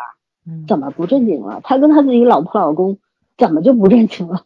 就是啊，对不对？嗯这是不是这么回事？包括女儿十六岁，她去那个，她哥哥知道之后，她不是气急败坏的去去打对方或者怎么样，他只是去警告对方，你不要不要欺负我妹妹。对吧？他嗯而不是拿那种这个滚床单这件事情去发作，都不是。就是性在这个在欧美的这个影片里面，它算是一种媒介吧。嗯，就是他可能通过这个性这件事情，能够达到各种各样的目的。对，有的时候是为了爱，有的时候是为了利益，等等等等，对吧？有的时候只就是个元素发泄。是，它就它就是一个媒介，可是，在我们这儿，这个媒介是直接被剥离掉的。对，嗯但这个就很反人类啊，因为这个东西是人的本能啊。你把人的本能都去掉了，让我们都当圣母圣父吗？但是咱们这边要繁衍，又不能讲戏，对，还得让你生二胎，都是喝 子母河的水生出来的吧？大家都是有丝分裂来的。四分裂。唉，生物学的真好呀。对吧？什么什么红酒这种就没什么好谈了。你像、嗯对吧？你看德国电影，经常能看到德国肘子嘛？对大肠香肠。黑皮是不是嗯，嗯对，所以这东西就是这这就是他们先生已经讲了嘛，这就是他们的一种价值观，觉得生活浪漫，生活优雅。然后我嗯再穷，我想喝杯酒，就像突然就想起来，以前看过一个帖子，说以前上海的一些所谓的贵族啊，其实有没有贵族我也不知道，反正就是以前住在老洋房里的这批在国外留留学过的精英人员，然后到了文革呀，或者是到了生活最艰辛的时候啊，身上破破烂烂，但是还要偷偷摸摸做一个什么面包啦，啊，喝个林徽下午因他们那茶啦这时候，对种等等。对对，嗯，对，这不是林徽因，嗯，不不是他们了，是另外一些人，就更加名不嗯见经传的那那一些人啊，说嗯就是要维持这种自己的那种，其实就是一种价值观啊。我生活再困苦怎么啦？我有我想要去享受，我就去啊，就是很真实的面对我自己嘛。就像这个爷爷也是啊，反正我不管有钱没钱，我就是喜欢喝酒，我就喜欢红酒，喜欢藏酒，那我就去喝喽，对吧？我不偷不抢，又不亏欠任何人，为什么不可以？嗯本来就是这么回事儿嘛。嗯，我其实特别理解爷爷对爸爸的那种心情，就是他这个懂酒，然后他收藏酒，其实你就是因为他爸真的是不懂，一点都不懂，对吧？因为他儿子还逗他爸的时候，跟他爸爸说这个酒是几几年的，然后就喝，嗯不错，他儿子突然跟他爸说这酒其实我跟你说是假的，这酒其实是什么什么，他爸根本就喝不出来，就是就是你把你自己宝贝了一辈子的东西，然后你交到他那个手里面，因为咱看了好多的那个就是欧洲电影什么，你会看到那个藏书家死了之后，不孝子孙把他那个藏书卖了的那个过程，就卖给其他那种专门收二手书的那个人，二手书都是这么来的，就都是不孝子孙流出去的。就你那个就这个东东西通心手其实是我觉得是相通的，就跟你把你收藏了一辈子的，不管是古董。是珠宝还是书啊？跟这红酒不是同样的东西吗？你最珍惜的东西，在他眼里，他不懂那个价值。唉，所以我觉得人都需要知己的嘛，对吧？就是我最喜欢的东西，就像我们聊书，我们能够聊到一块儿去。哎，这个书怎样？我们可以聊到一块儿去。对，就像看个纪录片，嗯，你看纪录片，你你看个敦煌，然后你就会去聊，哎，敦煌的壁画呀，以前敦煌是怎么？这个莫高窟怎么被发现的呀？偷盗了多少文物啊？然后我们怎么后来去做怎么做修护保护啊？国外有多少专家过来一起参与修护啊？这个文物是世界的呀，你就会去聊这种，还去聊那一代像樊锦诗他们那一代知识分子那种这种信仰那种操守是吧？嗯。但是如果你跟一个这个目不识丁的人在那一块儿，他可能会说，嗯，他们待遇好好啊，都是国家养着的人，然后你就无话可说了。这不就是这么一个关系吗？没错，没错，是不是？就是就是你你你要聊的东西，他那个维度不一样，欣赏东西不一样，那就没有办法交流了。所以爸爸和爷爷可能之间也是这样的，就是爷爷爷眼中至少他爸爸呃不是他爸爸，他儿子在这一块就是朽木不可雕也，教也教不会。嗯，那我就不跟你聊，我要跟就是懂我的人聊，懂酒的人聊，对吧？这其实挺好理解。而且再加上老外不都是这种亲情之间，就是他们是一种羁绊，但是呢，他们不会像中国人这么的浓烈，就互相捆绑这种，不是的，对，对吧？就是你成人了，你都结婚生子了，你还来依靠我干嘛呢？嗯，对，你得依靠你自己，你这才是一个做人的道理。嗯，好吧，那我们就继续往下吧。三兄妹的感情啊，各自的爱情都有他们的性格特点在里面。性格决定命运，有道理吗？有道理呀，这不废话吗？嗯，我觉得这次在咱讲的差不多了。这个其实我特别想讲妹妹那个，这就这个我一定要说，我觉得她特别有意思，在这儿就是也是那个妹妹最后看那个验孕棒的时候那个表情，我觉得她对应前面一个点，就她那个呃就破处的那个男朋友。当时不说了一句话嘛，说一个特别伟大的一个就是那个音乐家去世了之后，九个月之后他出生了，他觉得自己是他的转世，有没有印象？然后就是爸爸在去世那天晚上，妈妈打的电话是停留在搭录机里面的，当时女儿正在滚床单，然后就是女儿看验孕棒，我觉得这这是一个对应在，就是就是那种。就是前面那是那个男的完全自己的臆测啊，这个肯定是肯定是那个是他自己的想想东西在里面。他其实有一个生死轮回的那种宿命论那个东东西在里面的。其实这是人赋予给他的，不见得这个是这个东西是真实存在的。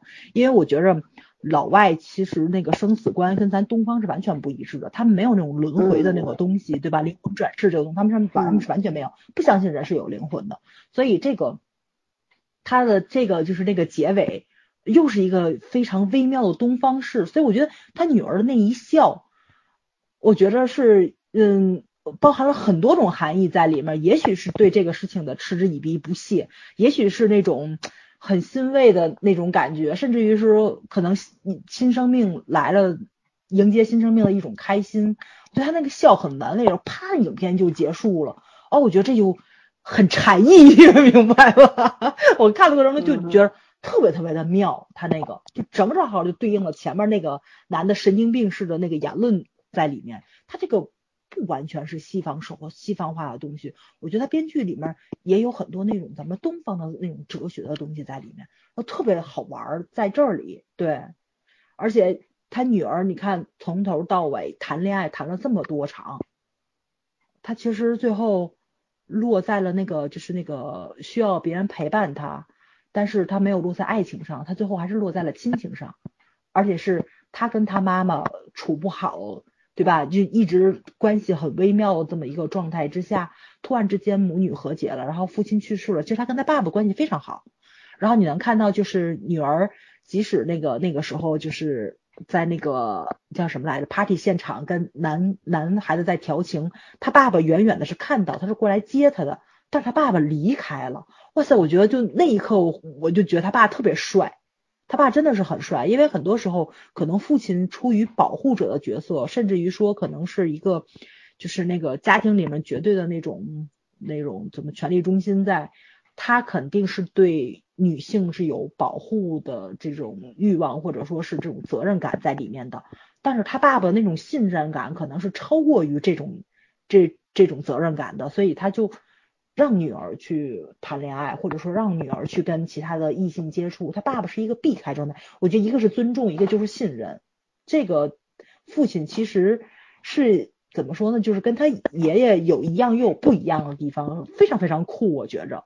对，然后他这个影片展现出来的就是父亲去世之后，我觉得他女儿真的很痛苦，因为他可能跟他妈妈处不好，恰恰就跟爸爸的关系非常好，然后自己关系非常好的长辈去世了之后，然后这怎么说呢？我觉得情感上会有一定的缺失的东西在，但是在他知道自己怀孕的那一刻，他可能就会变成了。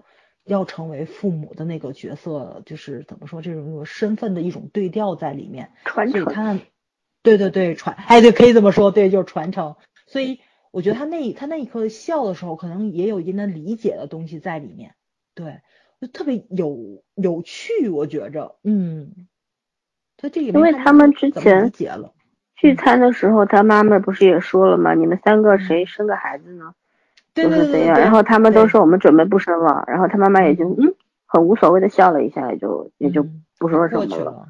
对对，就没有强求一定要怎样，而得到这个意外的小生命的时候，惊喜更多吧。就是不一定说我没有早上想的那么多啊，我就觉得就是因为做了父母才会知道做父母不容易吧。没错。对吧？做孩子的时候，你可劲儿的任性啊、撒娇啊、跟父母过不去啊等等啊，各种各样的有自己很多的理由和委屈。但是当了母亲之后，你就要更多的去包容、学习这个整个过程嘛，所以可能就能更多的去体谅。对，对，就是你失去了一个家庭成员，然后又多了一个家庭成员。对，嗯，对，嗯，生命的轮回吧。嗯，嗯。今天要补充吗？没有什么了，基本上就这些。行，那我们就继续下一个，匆忙的到最后一个。怎么生与死，死与生？我天呐，早上你写提纲太可怕了。影片把生育拉到了一个哲学高度，死亡是不是坏事？不是啊，新生命诞生有什么隐喻？说完了。对啊，说完了。嗯。呃，这个哲学高度，生活就是哲学嘛，对吧？死亡是不是坏事，要看怎么死吧，嗯，对吧？而且就是如果有的时候，我我我我讲一个点，我就觉得有的时候如果，嗯，活着是很痛苦的情况下，而且终于有一天你不是自自杀身亡或者怎么样，只是你突然就这个命到头了，我觉得结束一生的痛苦也不是坏事情。然后，如果说你已经在这一辈子做了很多很多你认为很值得的事情的时候，也不是坏事。没有什么一直说好像嗯，我们中国人，尤其中国人吧，就是不是敬畏生命啊，一点都不敬畏生命，中国人。但是呢，我们就是害怕死亡，恐惧，不敢说，就觉得死这件事情太可怕了。我对这个佛学呀、哲学呀，我都不太懂。嗯。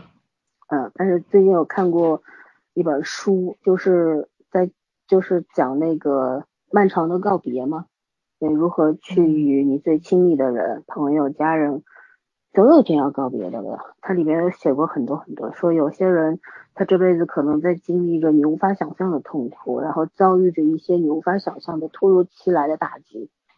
那对于他们来说，有时候离开可能是最好的解脱，但是。对于旁旁边的人来说，身边的人来说是无法去理解的，所以这个好还是不好，是好事还是不还是坏事，其实只有自己能定义，家人是无法定义的，对吧？那如果说，那换个角度讲，如果说，嗯，得了重病，必须要上呼吸机了，身上插满了管子，然后这个时候你把他你的作为他的家人，你觉得我我停掉这些仪器，让他好好的走，你觉得这是件好事还是坏事？是不是？就是嗯，勉强把一个不愿意、不能再活下去，不是不愿意，是不能没有办法再继续下去的人留下，其实才是最惨、最最残酷的事情，是吧？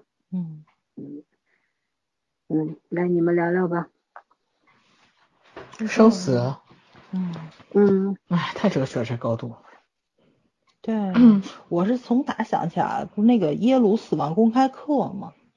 那嗯三大公开课，哈佛的公幸福课。正跟幸福课，对，嗯。然后就是耶鲁的死亡，他那个其实就是非常怎么说呢，就详细的阐述了这个死亡这个哲学课题吧，就是聊一聊灵魂，聊一聊嗯。永生。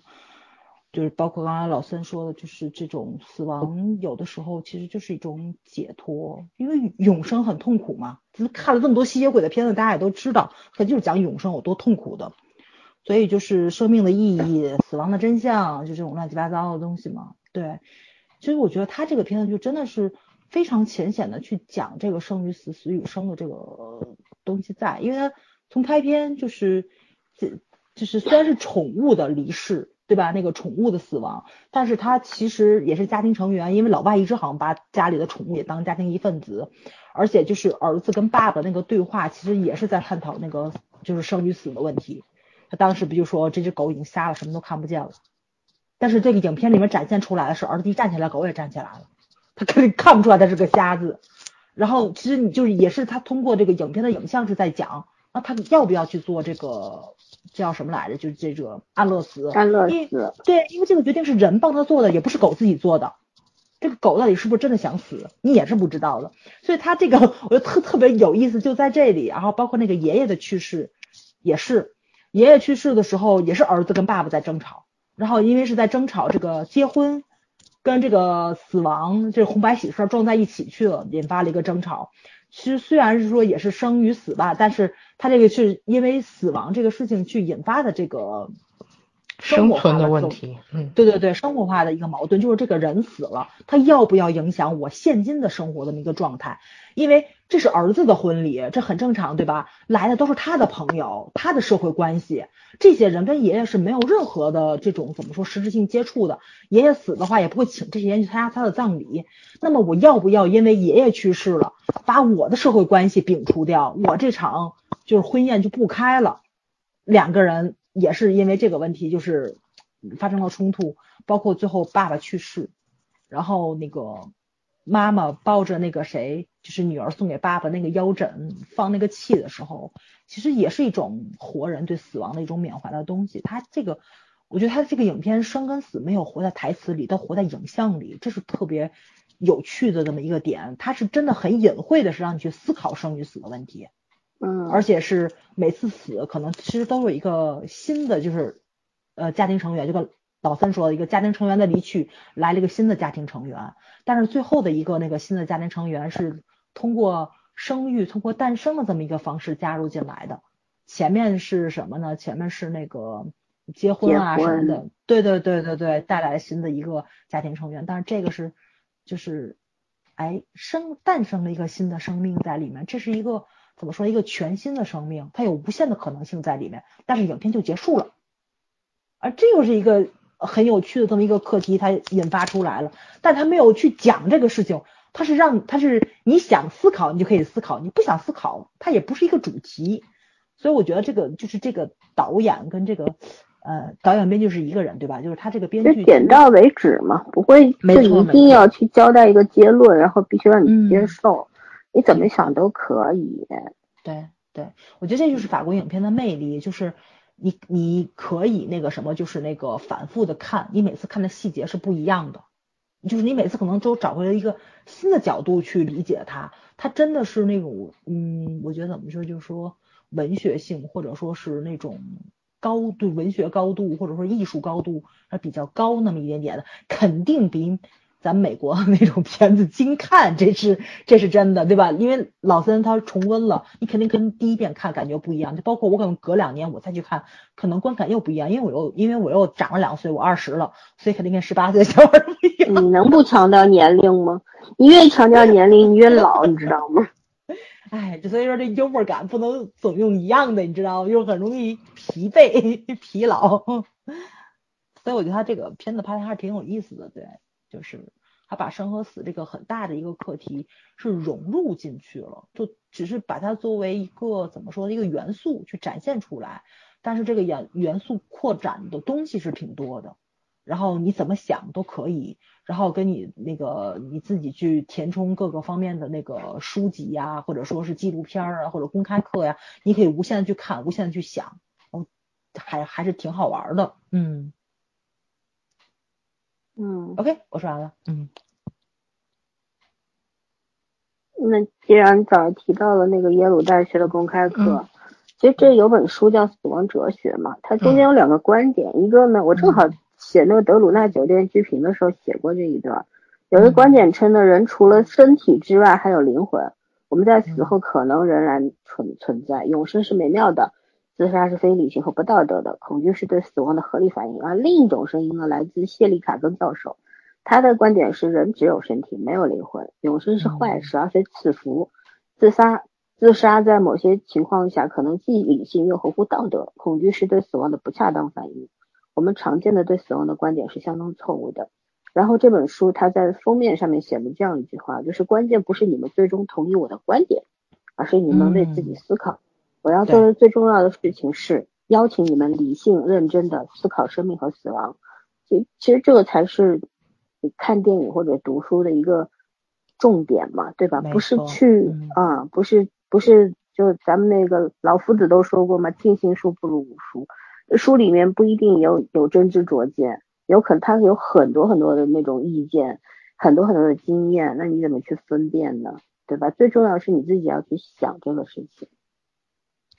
对，就是就是那种，嗯，所谓死亡，说白了就是你自己离去，然后然后你要跟你的家人、你最亲的人告别嘛，是吧？这个电影里边爸爸的那个告别方式，我觉得特别牛。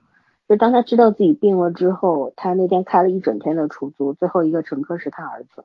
对，然后两年没有好好的聊过天、见过面的孩子，在车上突然就和解了，然后一起去了弟弟的小酒馆，然后一起去了爬了那个山，儿儿子都追不上他，他那个作为一个病人啊，重病人、重症病人，然后说跨越那个什么什么沟啦。水沟还是什么？说我年少时候不敢跨，我这么大年纪我还是不敢。所以这句话挺很有意思，就是你这辈子你原先不敢干的事儿，你以为你长大能干了，其实你还是不敢，因为你恐惧的畏惧的东西它没有变过，是吧？啊，长大之后你更加会去计较得失，我这跨过去会不会摔折了呀？怎样啊？你想要 想要计算的东西就更多了。对，还有呢，就是嗯。怎么说呢？我觉得生死这个东西啊，就我们一直有在讨论。之前我们有，我我在微博上推过一个片子嘛，叫《阿德尔曼夫妇》，已经没有时间。其实我们这次是在这两部电影里面选了一个，选了这部来讲。对，其实那个阿阿德尔曼夫妇，其实我的喜爱程度要超过这一部的。那个片子我在哪个哪期节目里讲过嘛？但是最有意思的是什么？咱们。就讲一个点，说那个法国的这种通俗片，嗯，他随随便便他就跟那跟你聊莫迪亚诺、布莱希特，对对吧？他跟你聊这些，聊聊文学，聊世界的一些文学大鳄，是吧？巨匠。但是我觉得这个东西才是很多法国电影，或者说像英国的。影嗯影视剧或者说意大利影片当中，波兰片子着迷的讲的，对，让你特别着迷的地方，包括就算是看俄罗斯的，没错没错，作品的时候你也一样，对，因为文嗯就像红酒一样，在他们那里就是文学、音乐，那是贯穿在生命的当中的，就是那种生活的伴侣、人生的伴侣，就是他时常在你身边，你不是需要刻意的去。把它拿出来供奉在哪里，或者说刻意的说，哎，我今天休息，啊我看一下书吧。嗯，不是哈，他就在你的生命当中伴你左右的，你时时刻刻与它发生缠绕，然后互相的那种有有感应等等，你欣赏它，它帮助你，是有这样子一种很很难形容的一种关系在那里的。但是我觉得，嗯，我们之所以会喜欢，然后很羡慕，是因为咱这儿没有。嗯，你对所有没有的东西，你才会产生那种莫大的那种兴趣，没错，是吧？嗯，嗯，对这。种举重若轻，对吧？是太少了，对咱现在。我这连正常的生活都写不出来，还指望他写那些，拉倒吧。嗯，唉，好吧，咱们也是有好时候的。嗯，接下来把这个生死问题来解读一下。这么大的问题，好害怕呀！没有什么好害怕的，没说死亡是唯一可以确定的东西。我们剩下的那天就是为了等死的嘛。逃不掉。对啊，可是，嗯，我我相信东方和西方都是都是相信灵魂这个东西的，只不过我们我们聊的太太太久了，所以分支分支类别也太庞大了，好像是大家都觉得神那是离我们很远的东西，然后倒是鬼或为什么？我觉得东方现在有一很观观点，就大部分人是鬼是一定要做的，神能不能做那是那是看你造化了，或者看你祖坟有没有冒高，就是小那个那个冒青烟。冒青烟。，对，但是西方人好像你看他们一直在讲什么灵魂二十一克，这东西都肯定不是来自东方的，所以你说他们不相信灵魂，他们也是相信的，而且，嗯，对，有有一派是相信的啊。，对，嗯，我觉得他们就会觉得啊，那我生生来就是宗教这个东西，我实在是觉得太复杂了，就是真的是看你愿意去相信什么，所以生死其实跟宗教有很大的关系。就有些宗教可能会觉得我我生下来就是来赎罪的嘛，那我死的话就是解脱嘛。那有有的宗教也可能是，就是说你你生人生的每一天都是要来做善事的，对，就是看你上辈子的福呃什么福缘什么之类的。所以我我其实觉得死亡这个东西，到我现在这个年纪来讲，是一个呃很正常的怎么说一种抗拒吧，就是因为你觉得你有生的有生之年是越来越短了，就是倒不是说不想死或者怎么样，但是说你可以做，因为你清清楚楚的看到自己的衰老之后，你会你会发现这个时间真的过得非常快，然后你也不可能去倒回来或者是怎么样。我觉得这种恐惧是本能的，就是未必是害怕死亡这件事情，而是害怕你没有足够多的事情去做很多事。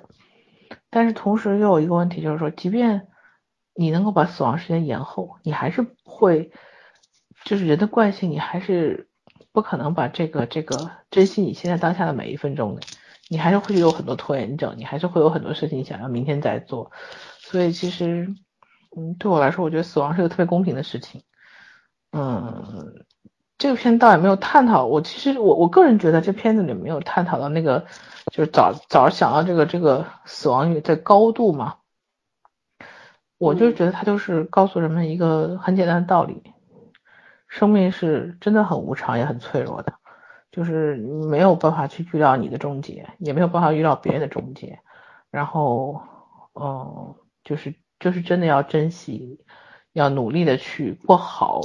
不管是你自己的还是你跟别人的这种每一分钟去好好的相处，我觉得这个才是这个电影让我感觉鸡汤，不是鸡汤，就是你也可以说哦，那我可能就不管是狗死了还是爷死了，反正是我是对我生命来说很重要的一部分没有了，然后那我我是要放飞自我呢，我还是要觉得要跟人好好相处呢，还是要怎么样？其实这就是个选择，就是给你一个警，给你一个告诫，不算是警告，给你告诫，你才真正的会去想一下这件事情。但是想完之后，你余生的很多时候，你还是会做你自己已经习惯的那个样子，你并不会真的因为某一个呃提示而而彻底改变成另外一个样子，除非这个刺激够严重。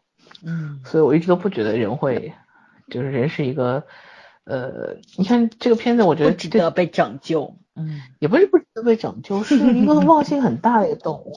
嗯，这片就是啊，你看，呃，狗狗不在了，然后大家觉得哦，生活需要改变了，然后夸夸就变得完全不一样，不认识的样子。然后爷爷不在，大家觉得又是另外一个样子了。就是其实你很难去控制所谓的这生活中突如其来的某一件事情的发生会对你的未来产生多大影响，没有人知道。嗯，也没有人会一直把这就是当初一开始刺激你这件事情时候你这个状态保持到多长时间。人就是个惯性的动物，我跟别人在一起久了，我就觉得不自由。我自由久了，又想又想要被人管，就是这样。所以我觉得这就是一个很自然的一个状态，分久必合，合久必分，从历史到人都这样。对，所以这个这个家庭也是这样子的，从一开始的和谐，到后来的散漫，然后到后来大家各自分崩离析，到最后因为爸爸死了，又重新重新回到一个似乎是一个很平静的状态。你说他们都。互相跟对方和解了吗？我其实觉得他们更多是跟自己和解了。嗯嗯，那些不理解的东西依然是存在的，只不过我们是在以爱的名义下共同待在这个屋檐之下，也可能将来会有另外的一件事情再刺激他们以后会变成另外一个状态，所以状态不是永恒的。我就觉得是的不同阶段，对，就是就是阶段而已。爱可能是永恒的，但爱即便是永恒的，它表现出来的形式也也是千变万化，也未必都是你能接受的。对，也是想掐死对方。嗯，对，就是他把人生的阶段拍的挺好的，而且没有就没有大喜大悲，又不用呈现那么呃，我觉得很做作的一一些一些怎么讲呢？我我们很爱很爱演出来的一些那种。激愤的状态啊，那种特别悲伤的状态啊，对，好像离了谁这日子就不能过了一样。嗯，不吵架不成剧啊。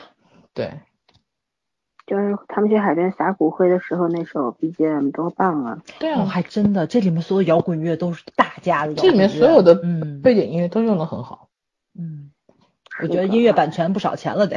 嗯。嗯，所以。聊这种电影吧，聊着聊着吧，其实老是会蹦出一句话来：人生苦短，对吧？及时性感嘛，及时性感。对，其实就是我觉得就是不要过于强求，就像这个影片它的那个定的基调一样，就是任何事情咱们不强求，就是有的时候吧，人就是要创造一些呃契机出来，有时候这个契机是老天给你，有时候是。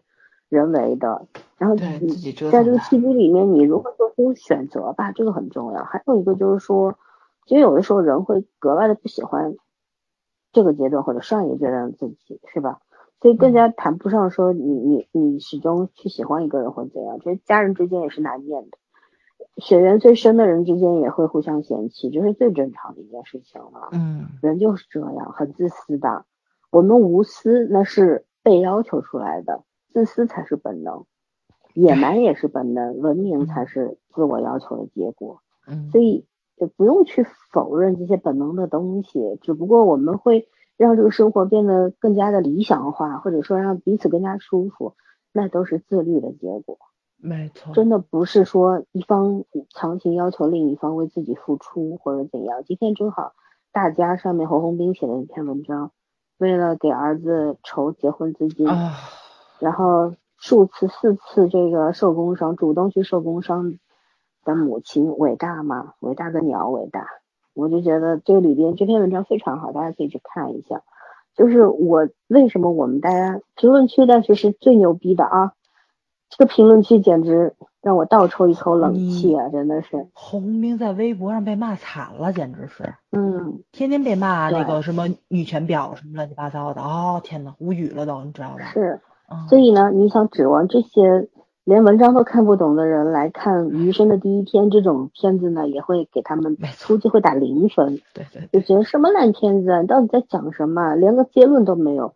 生活是没有什么结论的，生活只有阶段性的结论，而没有整体的结论。所谓盖棺定论也是别人给你的，而不是你给自己的。就是这个样子。你等你死的那一天，关上棺材盖上，人家说，嗯，他是个好人。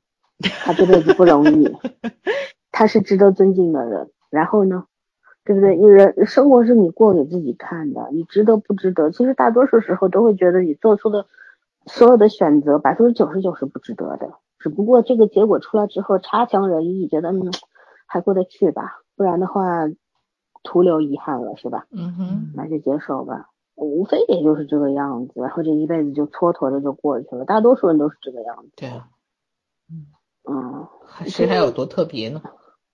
生死问题是要去考虑的，我我觉得考虑的东西啊，可以，我我所考虑的生死问题就是觉得，嗯，死亡反正也逃不掉嘛，活着的时候尽量让自己开心一点，然后多交几个朋友，然后对自己的父母好一点，这个是嗯生的意义，对吧？死呢，那我也做不了主嘛，争取死的那天，对吧？死的体面点，就就可以了。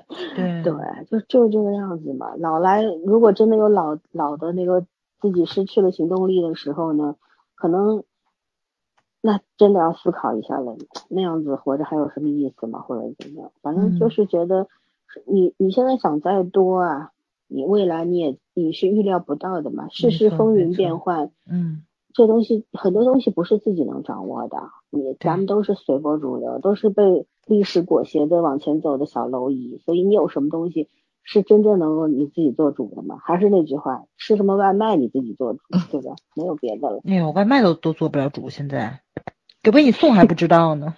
你好惨啊你，给钱都没人管是吧？还要看人家接不接单，外卖小哥愿意配送是吧？是，嗯所以就是这么一件芝麻绿豆的小事儿都那么难，所以思考是你必须每时每刻都在进行的一个事儿。嗯如何去面对生活才是最重要。虽然今天早儿我非常理解早儿写这个六个问题的大纲，写的很多好像很多问题是那种显而易见的答案，但其实为什么会有显而易见的答案？为什么我们认为这个答案显而易见，而有些人可能需要思考？这才是重点，对，对不对？说明我们想过了，而有些人还没开始想。嗯，总结的好吧？给你给你衬托上升华了，你看。不用给我升华，因为这个我觉得这部电影其实挺仁者见仁，智者见智的，就也许我想的会跟大家想的不一样。就挺有趣的，就是也许你看完之后觉得什么狗屁玩意儿，我觉得也算是一种收获，对吧？就你肯定你有你自己的生活态度是在里面的，只要你能我觉得如果你的生活能把这片子看完的，还说是什么变态玩意儿的话，这货本来就是个变态。你要是他看两眼就得出这个结论，我还是同意的。我卡了吗？刚才没听你说话呀，嗯，怎么回事？森宝宝卡住了。你掉下去了吗？嗯，喂，呵呵，老孙被卡住了。老孙掉下去了。呵对啊，我，这儿我这儿里他下去了，等他回来咱结束吧。嗯，咱也讲也差不多了。对，这是刚才老孙他不会跟他不会跟我一样吧？回不来了。被弹出去了。刚才我们今天一晚上他坐在太空逃生舱里面，看谁被弹出去的次数多。你你弹出去过吗？没有，我今天没有。Oh my，我今天人品还挺好的。对他回来了。喂，老森，森森同学，你又被弹出去了哟。能说话吗？弹出去了，聊完了吗？啊没啥好聊。聊完了吧？聊完了吧？我俩说 say goodbye 呢。对，嗯，集体跟大家说再见，嗯，拜拜。拜拜。拜拜。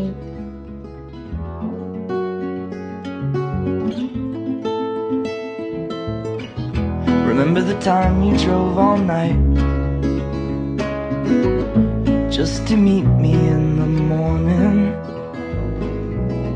And I thought it was strange, you said everything changed. You felt as if you just woke up. And you said, This is the first day of my life. I'm glad I didn't die before I met you. But now I don't care, I could go anywhere with you. And I'd probably be happy. So if you wanna be with me, if these things there's no telling, we just have to wait and see. But I'd rather be working for a paycheck than waiting to win the lottery. Uh-huh. Mhm. Besides, maybe this time it's different. I mean, I really think you like me.